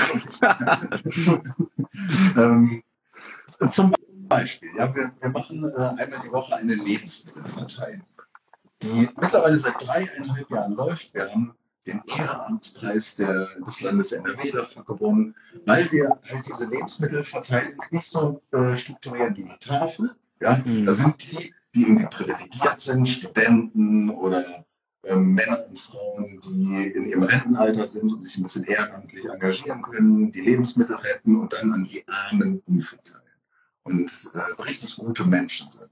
So, ich, mache das jetzt extra so. Ja, die machen auch was Gutes oder was Notwendiges. Muss aber dabei vorsichtig sein, dass eben äh, die Umverteilung von Lebensmitteln an arme Menschen ähm, Abhängigkeitsstrukturen schaffen, mhm. meist über Generationen, ja, und eine Legitimation für den Überfluss. Man hört jetzt viel bei den Tafeln, wir haben nicht mehr genug Überfluss, um den an die armen Menschen zu geben. Und das ist, macht ja überhaupt gar keinen Sinn, so etwas zu fordern, dass wir mehr Lebensmittelüberfluss haben. Und wenn man sich dann überlegt, dass man die also die Krümmel einer Gesellschaft zu essen, die dann noch so gerade durch alle Strukturen durchgerasselt sind. Das ist genau das, was soziale Exklusion meint. Mhm. Und mhm. da rein, da zu gucken, wie, und das ist nicht so einfach, ne? Also muss ich auch direkt jetzt sagen, um das alles ein bisschen zu ähm, entlasten. Die Tafel bei uns in Siegen hat zum Beispiel 3000 Leute, die da hinkommen. Die können nicht jetzt einfach sagen, so, wir machen jetzt einen Kochabend mit euch allen. Oder wir mhm. denken uns, wir machen einen Gemeinschaftsgarten. Wir haben halt so 40, 50 Leute, die da hinkommen. So, aber was wir mit ähm, dort gemacht haben, zum Beispiel ist, uns ist aufgefallen, ja, hier gab es die Freiwilligen, die haben sie ja auch immer als erstes genommen. Dann gab es so eine Schlange der Leute, die dahinter waren. Und das war immer ein Chaos, diese Schlange. Ja? Und äh, da haben sich die Leute gestritten und so weiter und so fort. Fanden das natürlich auch nicht gut, dass die Freiwilligen sich zuerst genommen haben. Und wir haben über, wirklich, über ein, anderthalb Jahre uns die Zeit genommen, jedes Mal vor der Verteilung uns dahin zu setzen, zu fragen, wie war es das letzte Mal? Hat irgendjemand welche Ideen, was wir neu machen können? gibt, hat irgendjemand was so auf dem Herzen, was wir besprechen sollten. Und wir haben uns über wirklich einen langen Prozess dahin entwickelt, dass wir, und das ist jetzt so sehr konkret, um, um es plastisch zu machen, ein Memory-Spiel eingeführt in diese Verteilung, ähm, sodass alle, die dort sind, ob das jetzt die Freiwilligen sind oder ob das ähm, die Menschen sind, die äh, kommen, um Lebensmittel abzuholen, alle ziehen eine Karte. Das heißt, man muss auch gar nicht eine Stunde eher da sein, um einen guten Platz in der Schlange zu haben. Alle ziehen eine Karte und es wird dann so entertaining gemacht. So, und jetzt der Elefant. Wer ist der Elefant? Und dann die Person, die halt den Elefant als Memory-Karte hat, geht als erstes dran. Und so haben alle die gleiche Chance. Und das Spannende ist, ist, dass es keine Schlange mehr gibt und keine so eine klare Unterscheidung zwischen, das sind die Freiwilligen, das sind jetzt die Nutznießer des Ganzen, sondern man ist um die Verteilung in einem Halbkreis herum. Ja. Und das sind so Herausforderungen. Da, da brauchen wir wirklich anderthalb Jahre Workshops, Gespräche. Und Leute, die, die dann wie vielleicht ich äh, schon lange darüber nachgedacht haben und denken, die Lösungen sind doch eigentlich klar, wir müssen das so und so machen und so weiter, ähm, locker zu bleiben. Mhm. Und ich sage, locker zu bleiben, weil ich wäre nicht auf die Idee des Memory-Spiels gekommen. Das bin ich mhm. nicht. Das ist derjenige Mensch gewesen, der mit, der, äh, mit äh, den Leuten in der Schlange interagiert hat. Mhm. Wir haben nämlich am Anfang dann Zahlen gegeben. Ja? Also das, die 1, die 2, die 3, die 4. Und da ist mir aufgefallen, was für eine deutsche Praktik es ist, sich anzustellen. Ja? Weil ähm, wir haben viele Menschen aus internationalen Kontexten, die da hinkommen. Und die stellen sich nicht in einem Lied an. Und das ist ja vollkommen okay. und sowas halt aufzubrechen, mhm. ja, dafür braucht es wirklich Zeit, Muße und Geduld. Mhm.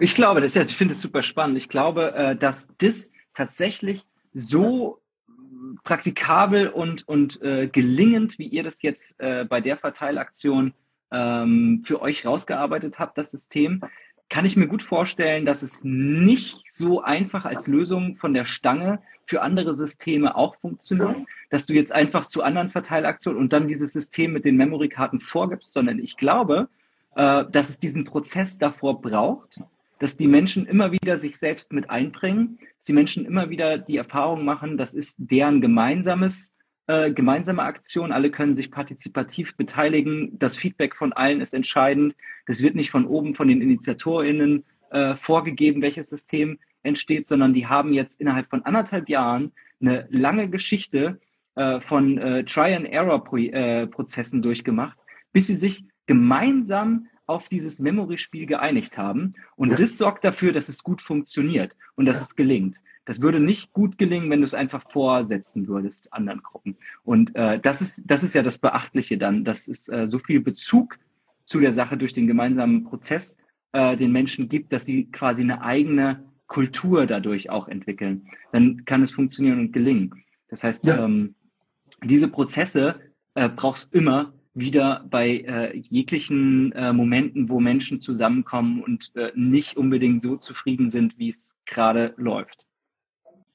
Ganz genau. Und äh, wir nennen das dann Aushandlungsprozesse, ja. Ja, die stattfinden. Und wir konnten eben zeigen, ne, also wir forschen dann und reden mit den Leuten, beobachten das und kommen dann auf irgendwann was Einfaches. Und wir konnten eben sagen, dass es fünf verschiedene Vorstellungen von Fairness gibt. Ja.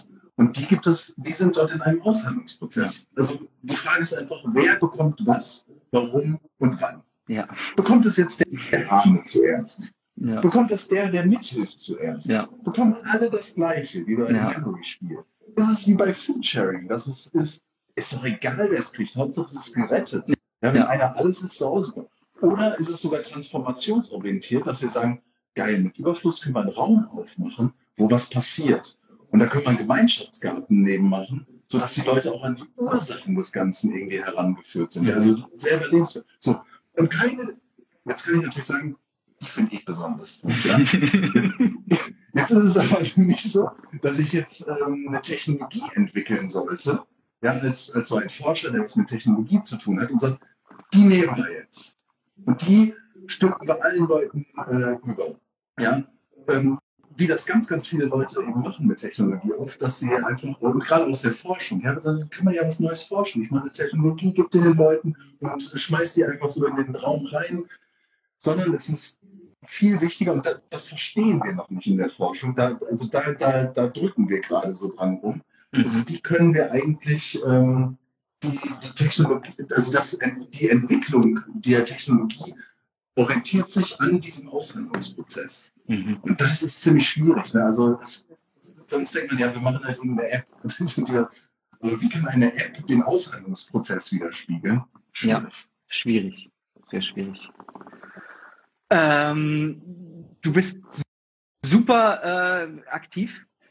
Also in Siegen hast du in den letzten, äh, sagen wir mal, vier Jahren äh, eben diese Foodsharing-Abholungen und die Kochabenden, die Vereine, von denen du gesprochen hast, Initiativen, Graswurzelbewegung aufgebaut. Du hast äh, fünf Gemeinschaftsgärten, wenn man es genau nimmt, mit aufgebaut. Du hast äh, fetten, fette Geschichte an Umsonstläden, die du in, in Siegen initiiert hast. Einen davon habe ich äh, bisschen besser mitgekriegt. Der war in der Siegener Innenstadt und eigentlich in der Hauptstraße sehr exponiert.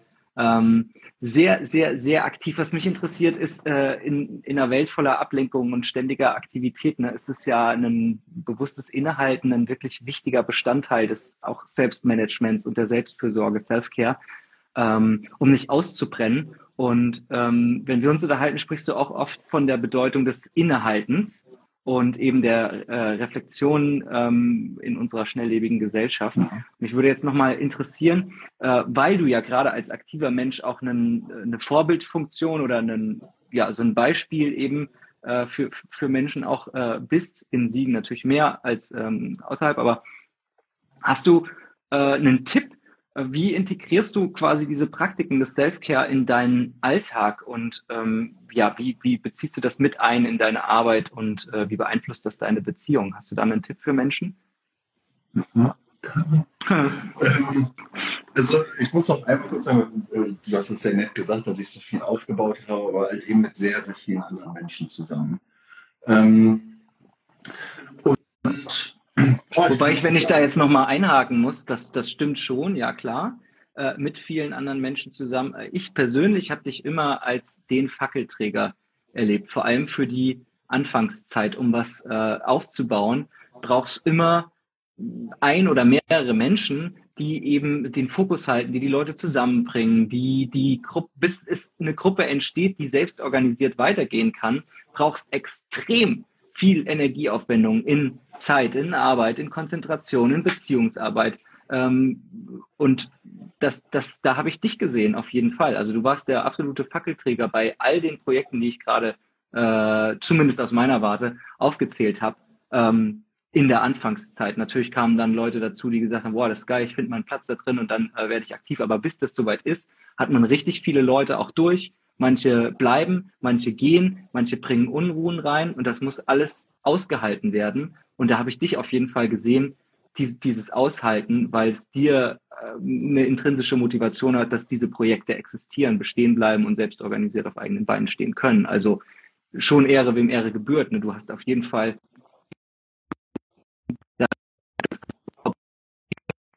und jetzt, auch wenn mehr an dir hängt, ist es trotzdem gut funktioniert können.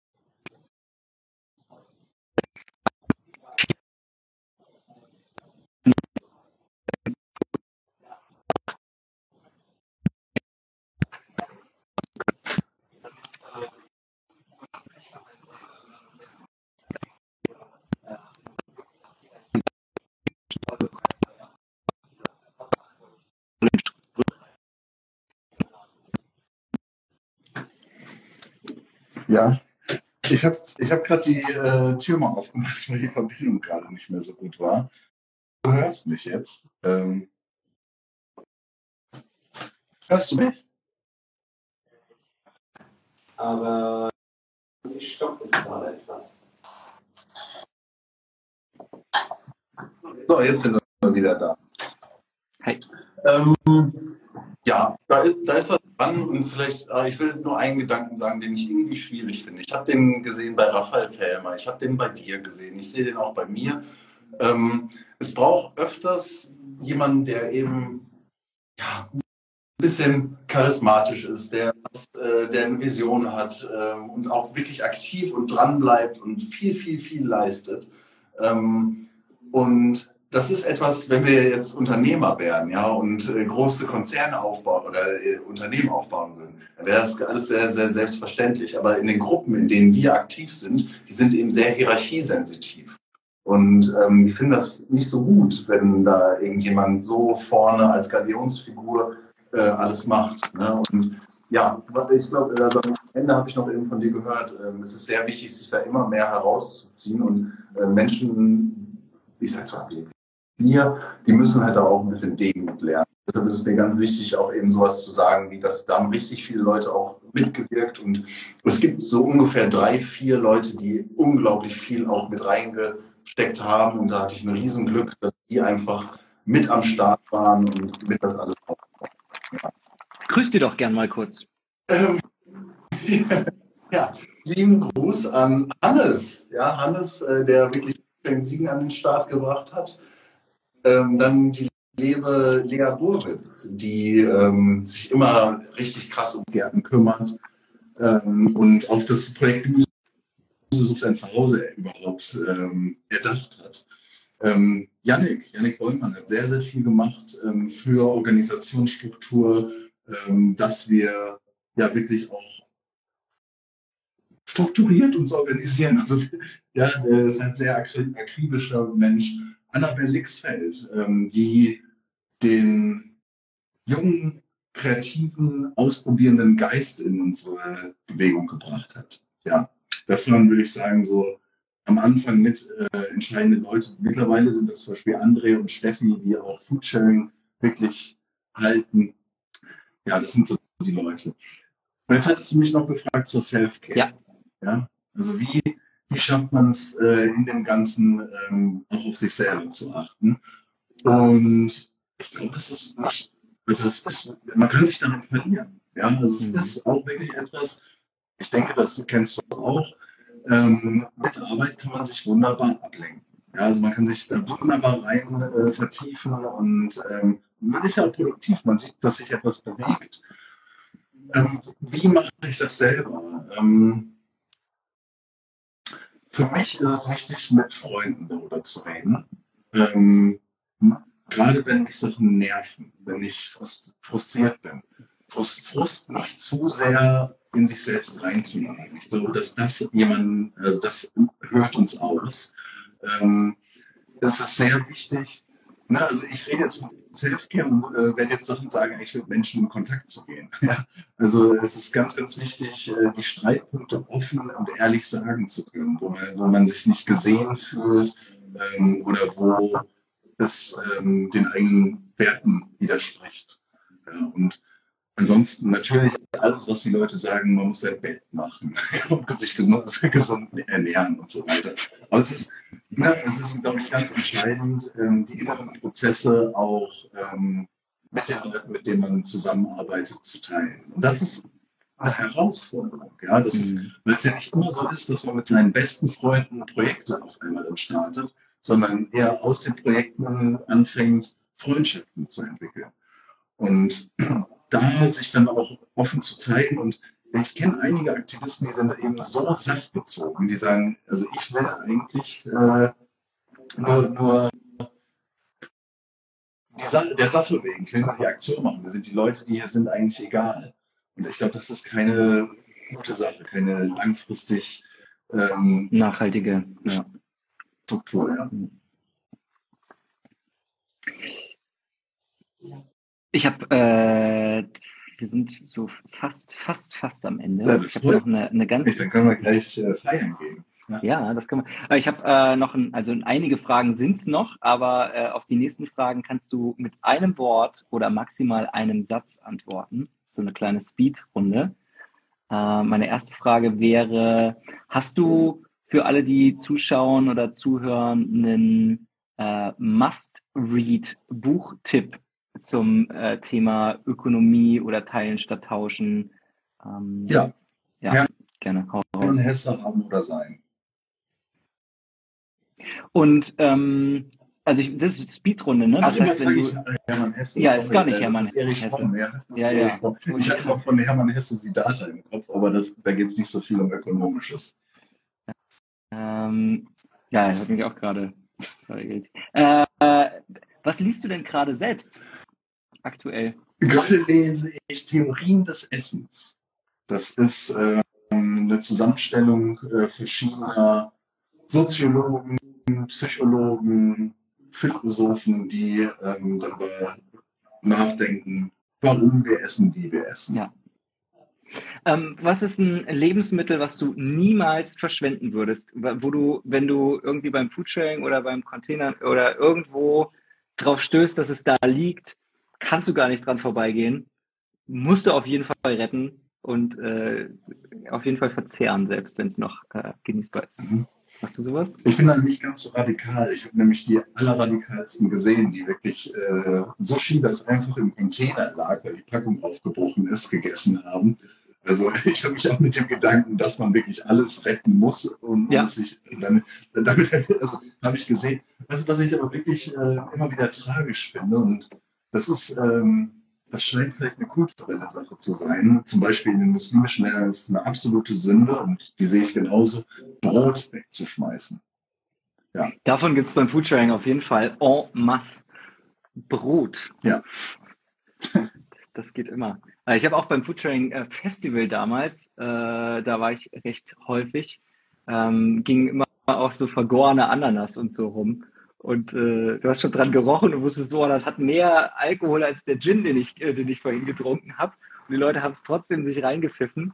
Und äh, tatsächlich witzigerweise gab es auch mehrere Foodsharing-Festivals, die ich mitgekriegt habe, wo richtig, richtig viele Leute äh, dann Abende auf dem Klo verbracht haben. äh, weil, weil sie nicht, oder das war zumindest meine Interpretation da draus, weil sie es nicht übers Herz gebracht haben, äh, die Sachen dann wirklich äh, gehen zu lassen und weil sie vielleicht auch nicht die Kenntnisse über die Prozesse der Kompostierung hatten, ähm, mit dem man ja auch äh, einiges an Nährstoffen retten kann, äh, um sie wieder dem Kreislauf zuzufügen, um Erde draus zu machen, statt sie wegzuwerfen und Verbrennungsanlagen damit zu befüttern, zum Beispiel. Ähm, aber mal zurück zu den Fragen. Äh, hast du ein Wort, das die heutige Gesellschaft für dich beschreibt? Boah, das ist eine gute Frage. Ähm, ich ich, würde sagen, also auf die deutsche oder auf die zentraleuropäische, ähm, sag mal anspruchsaufgeladen. Oh, ja. Ja. Ja. Hast du eine Lieblingspflanze? Ein, zwei. Ähm, ich würde mich einfach jetzt mal für den Fingerhut entscheiden. Ich mag den Fingerhut Oh. richtig gerne. Mhm. Äh, was ist ein Ort, an dem du dich am meisten inspiriert fühlst? Also die Fragen sind immer mit oft mit Superlativen verbunden. Wenn dir das äh, schwerfällt, dann ähm, blende die einfach aus. Die Ja. Superlative. Ähm, ich würde sagen, also, ähm, das sind Kontexte, die du auch aufmachst. Also ich würde sagen, in diesem Jahr auf der Humusfund fand ich einen der ähm, inspirierendsten Leute. Das ist, sage ich jetzt nicht, um für dich Werbung zu machen, sondern es ist äh, wunderbar mit vielen jungen Menschen, jungen meine ich auch jungen im Herzen, ähm, die bereit sind, tiefer zu blicken, sage ich jetzt mal. Ja, Mhm. und das ist hochinspirierend. Das sind Menschen, die sich spannende Fragen stellen ähm, zum Leben, die sich darüber Gedanken gemacht haben, die bereit sind, darüber zu diskutieren, zu reflektieren gemeinsam. Das finde ich sehr, sehr inspirierend. Was äh, ist ein Technologietool, ohne das du nicht leben könntest?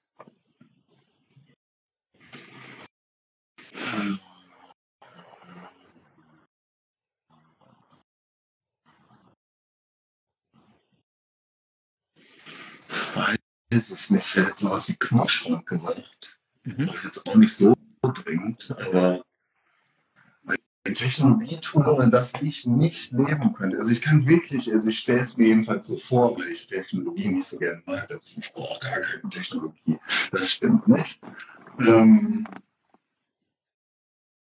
also ich, find, ich kann auch aktuell nicht ohne mein Handy leben. Loggen wir ein. Was ist ein Ort, an dem du mal richtig gerne kacken würdest? Ähm, ich pinkel unglaublich gerne äh, in Schluchten. Und, Oh ja. Ähm, in so, also eine richtig, richtig, richtig tiefe Schlucht. Also so ein Grand Canyon oder so. Wo dann wo du das auch Ende nicht gefilmt- siehst. Ja, ja, Ja. Aber ich will das dann gefilmt haben. Also ich will dann auch schon sehen, wie das fliegt und so weiter. Was ist deine erste Reaktion, wenn du verschwendetes Essen siehst? Ähm,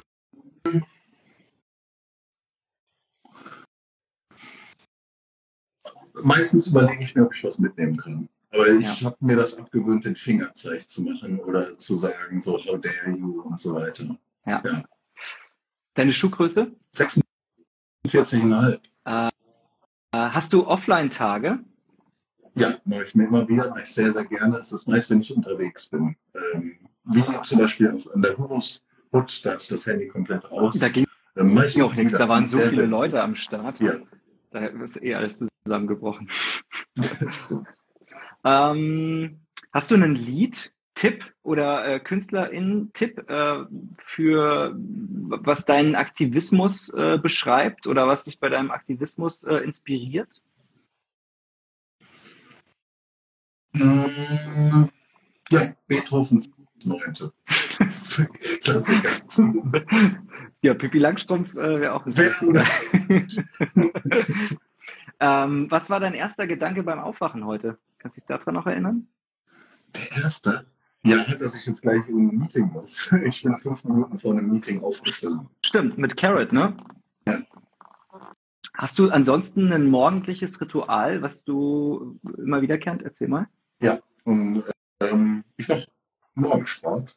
Also mache ich fast, also so, ich würde sagen, fünf Tage von sieben oder vier Tage von sieben Tagen in der Woche. Und was ich sehr gerne mache, damit habe ich jetzt gerade wieder angefangen, ähm, ich äh, züchte, wie sagt man das? Also ich, ich lasse ähm, Saatgut sprießen und keimen. Ich keime. Sprossen. Sprossen, ja, ja. Und die muss man halt jeden Morgen ähm, und jeden Abend einmal durchs Wasser laufen lassen. Und das ist so der Anfang des Tages und das Ende des Tages. Das mag ich sehr, sehr gerne, dass es da so ein klares Ritual gibt. Schön. Äh, deine verkürzte Ansicht zum Thema Fleischkonsum.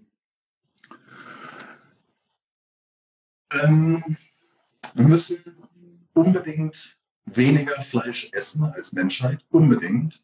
Ähm, ist ein riesengroßer Hebel. Ich selber esse Fleisch. Ich glaube, dass wir in der aktuellen Debatte zu krass eben auf die individualistische Ebene gehen. How dare you? Warum machst du das? Du solltest verzichten. Und es eher eben daran hängt, wie können wir als Gesellschaften uns darauf einigen, so viel zu essen, dass wir das ökologisch, ökonomisch äh, vertretbar konsumieren. Mhm. Ähm, ein Wort, das äh, deine Forschung beschreibt. Anwendungsorientiert. Und äh, hast du einen äh, Wissenschaftsheld oder eine Heldin? Dieses Wort inspiriert mich Ich sag total. Hat man, mal, also Noam Chomsky hat mich damals inspiriert. Noam Chomsky, das ist ein Zitat, das habe ich gelesen vor, ähm, da war ich 16, 17, 18 und äh, in irgendeinem Studentenheftchen. Und ähm, da wurde Noam Chomsky gefragt, was er der aktuellen Studentengeneration raten würde. Und er hat gesagt, ähm, die Welt ist voller Probleme, Leid und Gewalt. Jeder muss sich fragen, geht mich das etwas an oder nicht? Ich sage, schauen Sie sich um, analysieren Sie die Probleme, fragen Sie sich, was Sie tun können und machen Sie sich an die Arbeit. ja.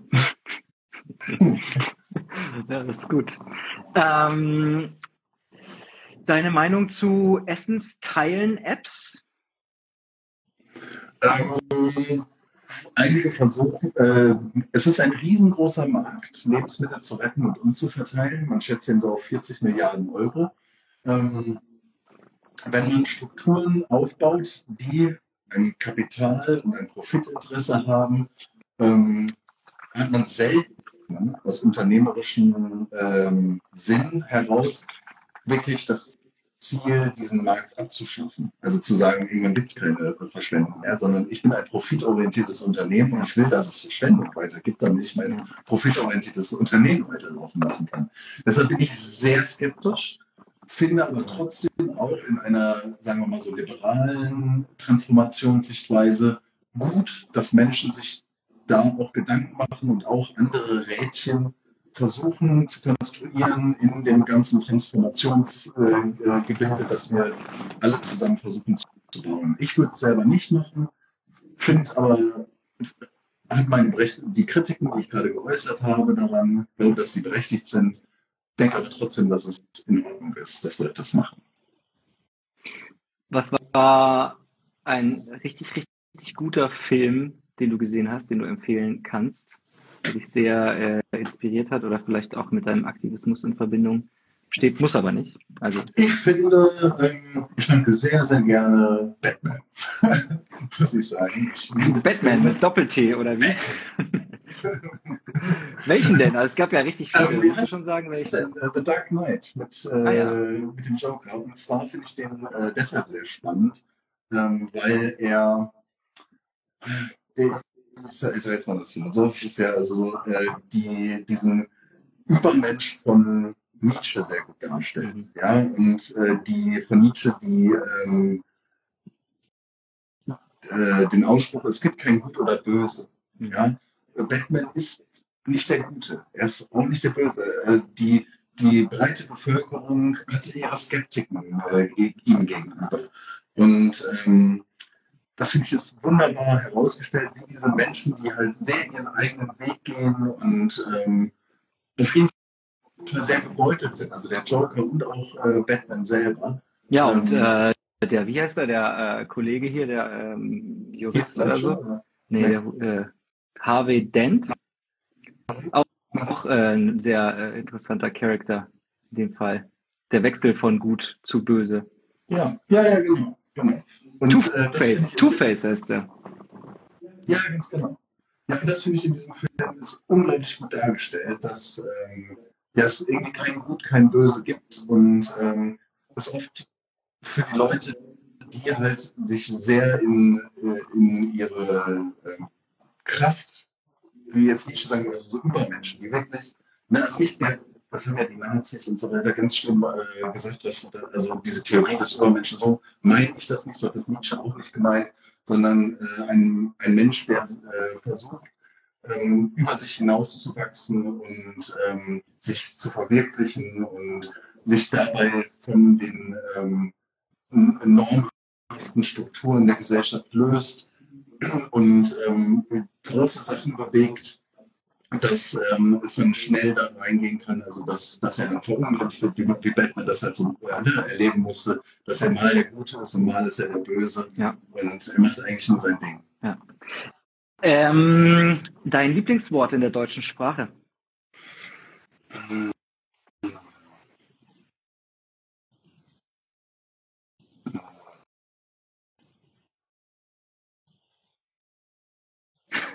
Oh je. Ich finde ich find so das Wort zum Beispiel wie kratzen, finde ich sehr schön. Ja? Es klingt wirklich, als ob man sich kratzen würde. Mhm. Sagen wir mal kratzen. Was ist dein Lieblingsort in Siegen? Ähm, ich finde der Monte Schlacco. Das ist ein, Sag nochmal. ein Schlackeberg. Der Monte Schlacco. Monte Schlacco. Ja. Ähm, ein Wort, das für dich die Zukunft beschreibt. Ungewiss. Ja, das ist sie. Äh, was ist äh, für dich das Wichtigste, was du in deinem ähm, in, in, deiner Forschung oder deinem Aktivismus in dem Feld, in dem du dich bewegst, die letzten zehn Jahre, was ist das äh, Wichtigste? Wieder eine Superlativ, ne? Aber was würdest du sagen, waren eins der größten Aha-Erlebnisse? Ähm,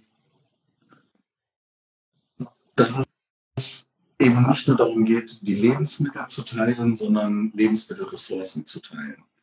Ja, das, um, und das klingt jetzt, wenn ich das sage, sehr, sehr naiv und trivial, muss ich aber sehr, sehr lange drüber nachdenken, um das äh, so klar formulieren zu können.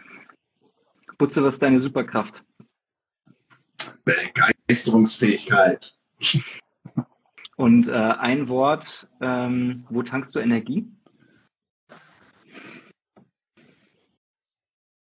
In der Natur. Ja, in der Natur und in der Philosophie. Wenn du von jetzt auf gleich mit einem Schnips etwas in der Gesellschaft verändern könntest, was wäre das und warum? Ich glaube, das ist. Ich würde würd das nicht machen, sehr wahrscheinlich, weil es, ja, es ist ein komplexes System. Wenn man ja, klar. aus einem System herausnimmt, kann das ganze System, ist ein System theoretisch, wird das ganze System zusammenfallen. Aber um es jetzt mal so, ne, ich würde mal so, ein, wenn ich es dann auch wieder anschnipsen könnte, ich würde mal für, für eine Woche vielleicht das Geld abschaffen. Mhm. Jetzt, ähm, warum? Also, ähm, ja, da haben wir am Anfang drüber geredet. Ich, also, Bitte ganz kurz.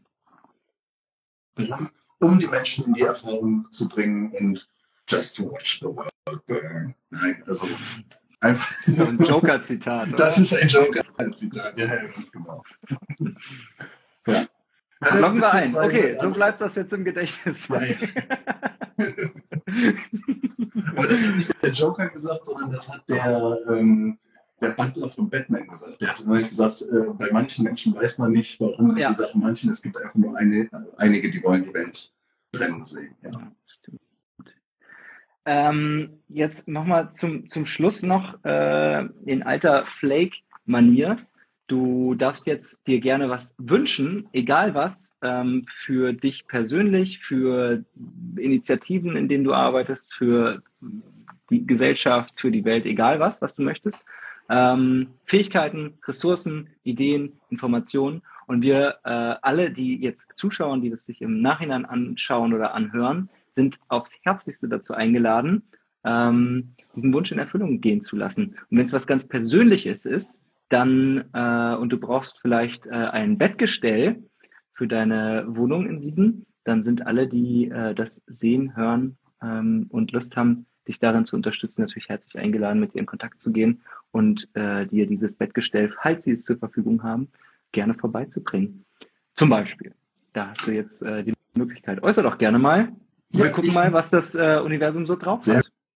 Gut, ja, ich wünsche mir, dass äh, Menschen die Fabel, die ich geschrieben habe, lesen. Die kann man auf meiner Webseite www.engelprozedere.de herunterladen. Sehr gut.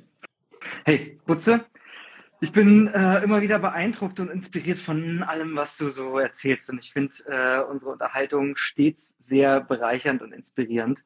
Und ich finde, äh, es ist in unserem langen Gespräch jetzt, äh, für mich zumindest und ich hoffe auch für viele andere klar äh, geworden, dass das Teilen von Ressourcen und Lebensmitteln ähm, unterstützt durch zum Beispiel Informations- und Kommunikationstechnologien weit, weit über das hinausgeht, was wir im Alltag wahrnehmen.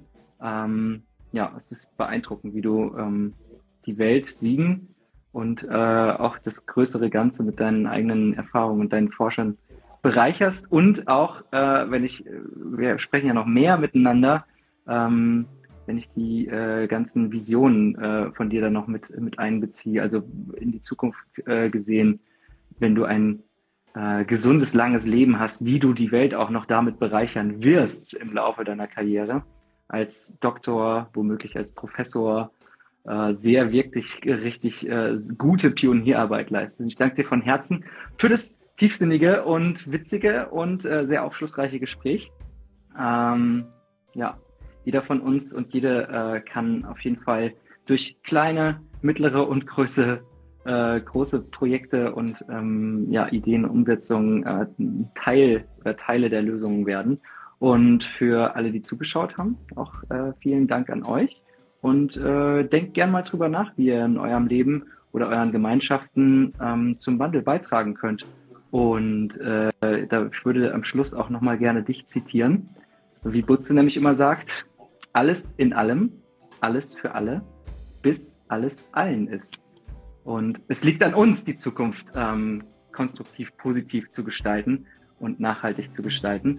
Und wenn ihr Lust habt, äh, dann holt euch sehr gerne Butzes Buch über den Maulwurf, wie er schon gesagt hat, äh, kostenfrei auf seiner Website zum Download. Werde ich auch nochmal in der Story verlinken. Ich danke dir vielmals, Butze, und alle, die heute dabei waren. Lasst uns alle Teil der Lösung sein und mit wunderbaren Visionen die Realität umsetzen. Und wir sehen uns äh, nächsten Montag wieder bei Teile der Lösung live im Interview. Diesmal mit Even von Evergreen. Und wir bleiben so ein bisschen im Ökonomiebereich, denn es geht dann um nachhaltige Geldanlagen und die Frage, ob das überhaupt möglich ist. Also bleibt inspiriert und handelt positiv konstruktiv. Butze, vielen Dank. Ich freue mich jetzt mit dir ein bisschen feiern zu gehen. Ja, danke dir auch. Du hast richtig liebe Worte gewählt. Äh, ich schätze das auch mit dir zu quatschen. Lieben Dank für das Format. Und jetzt gehen wir feiern. Yes. Peace out. Vielen Dank, Leute. Bis gleich, Butze. Ich muss auch dringend aufs Klo. Wir ja, den Raum freimachen. Mal den Platz. ja. Ciao. Ciao.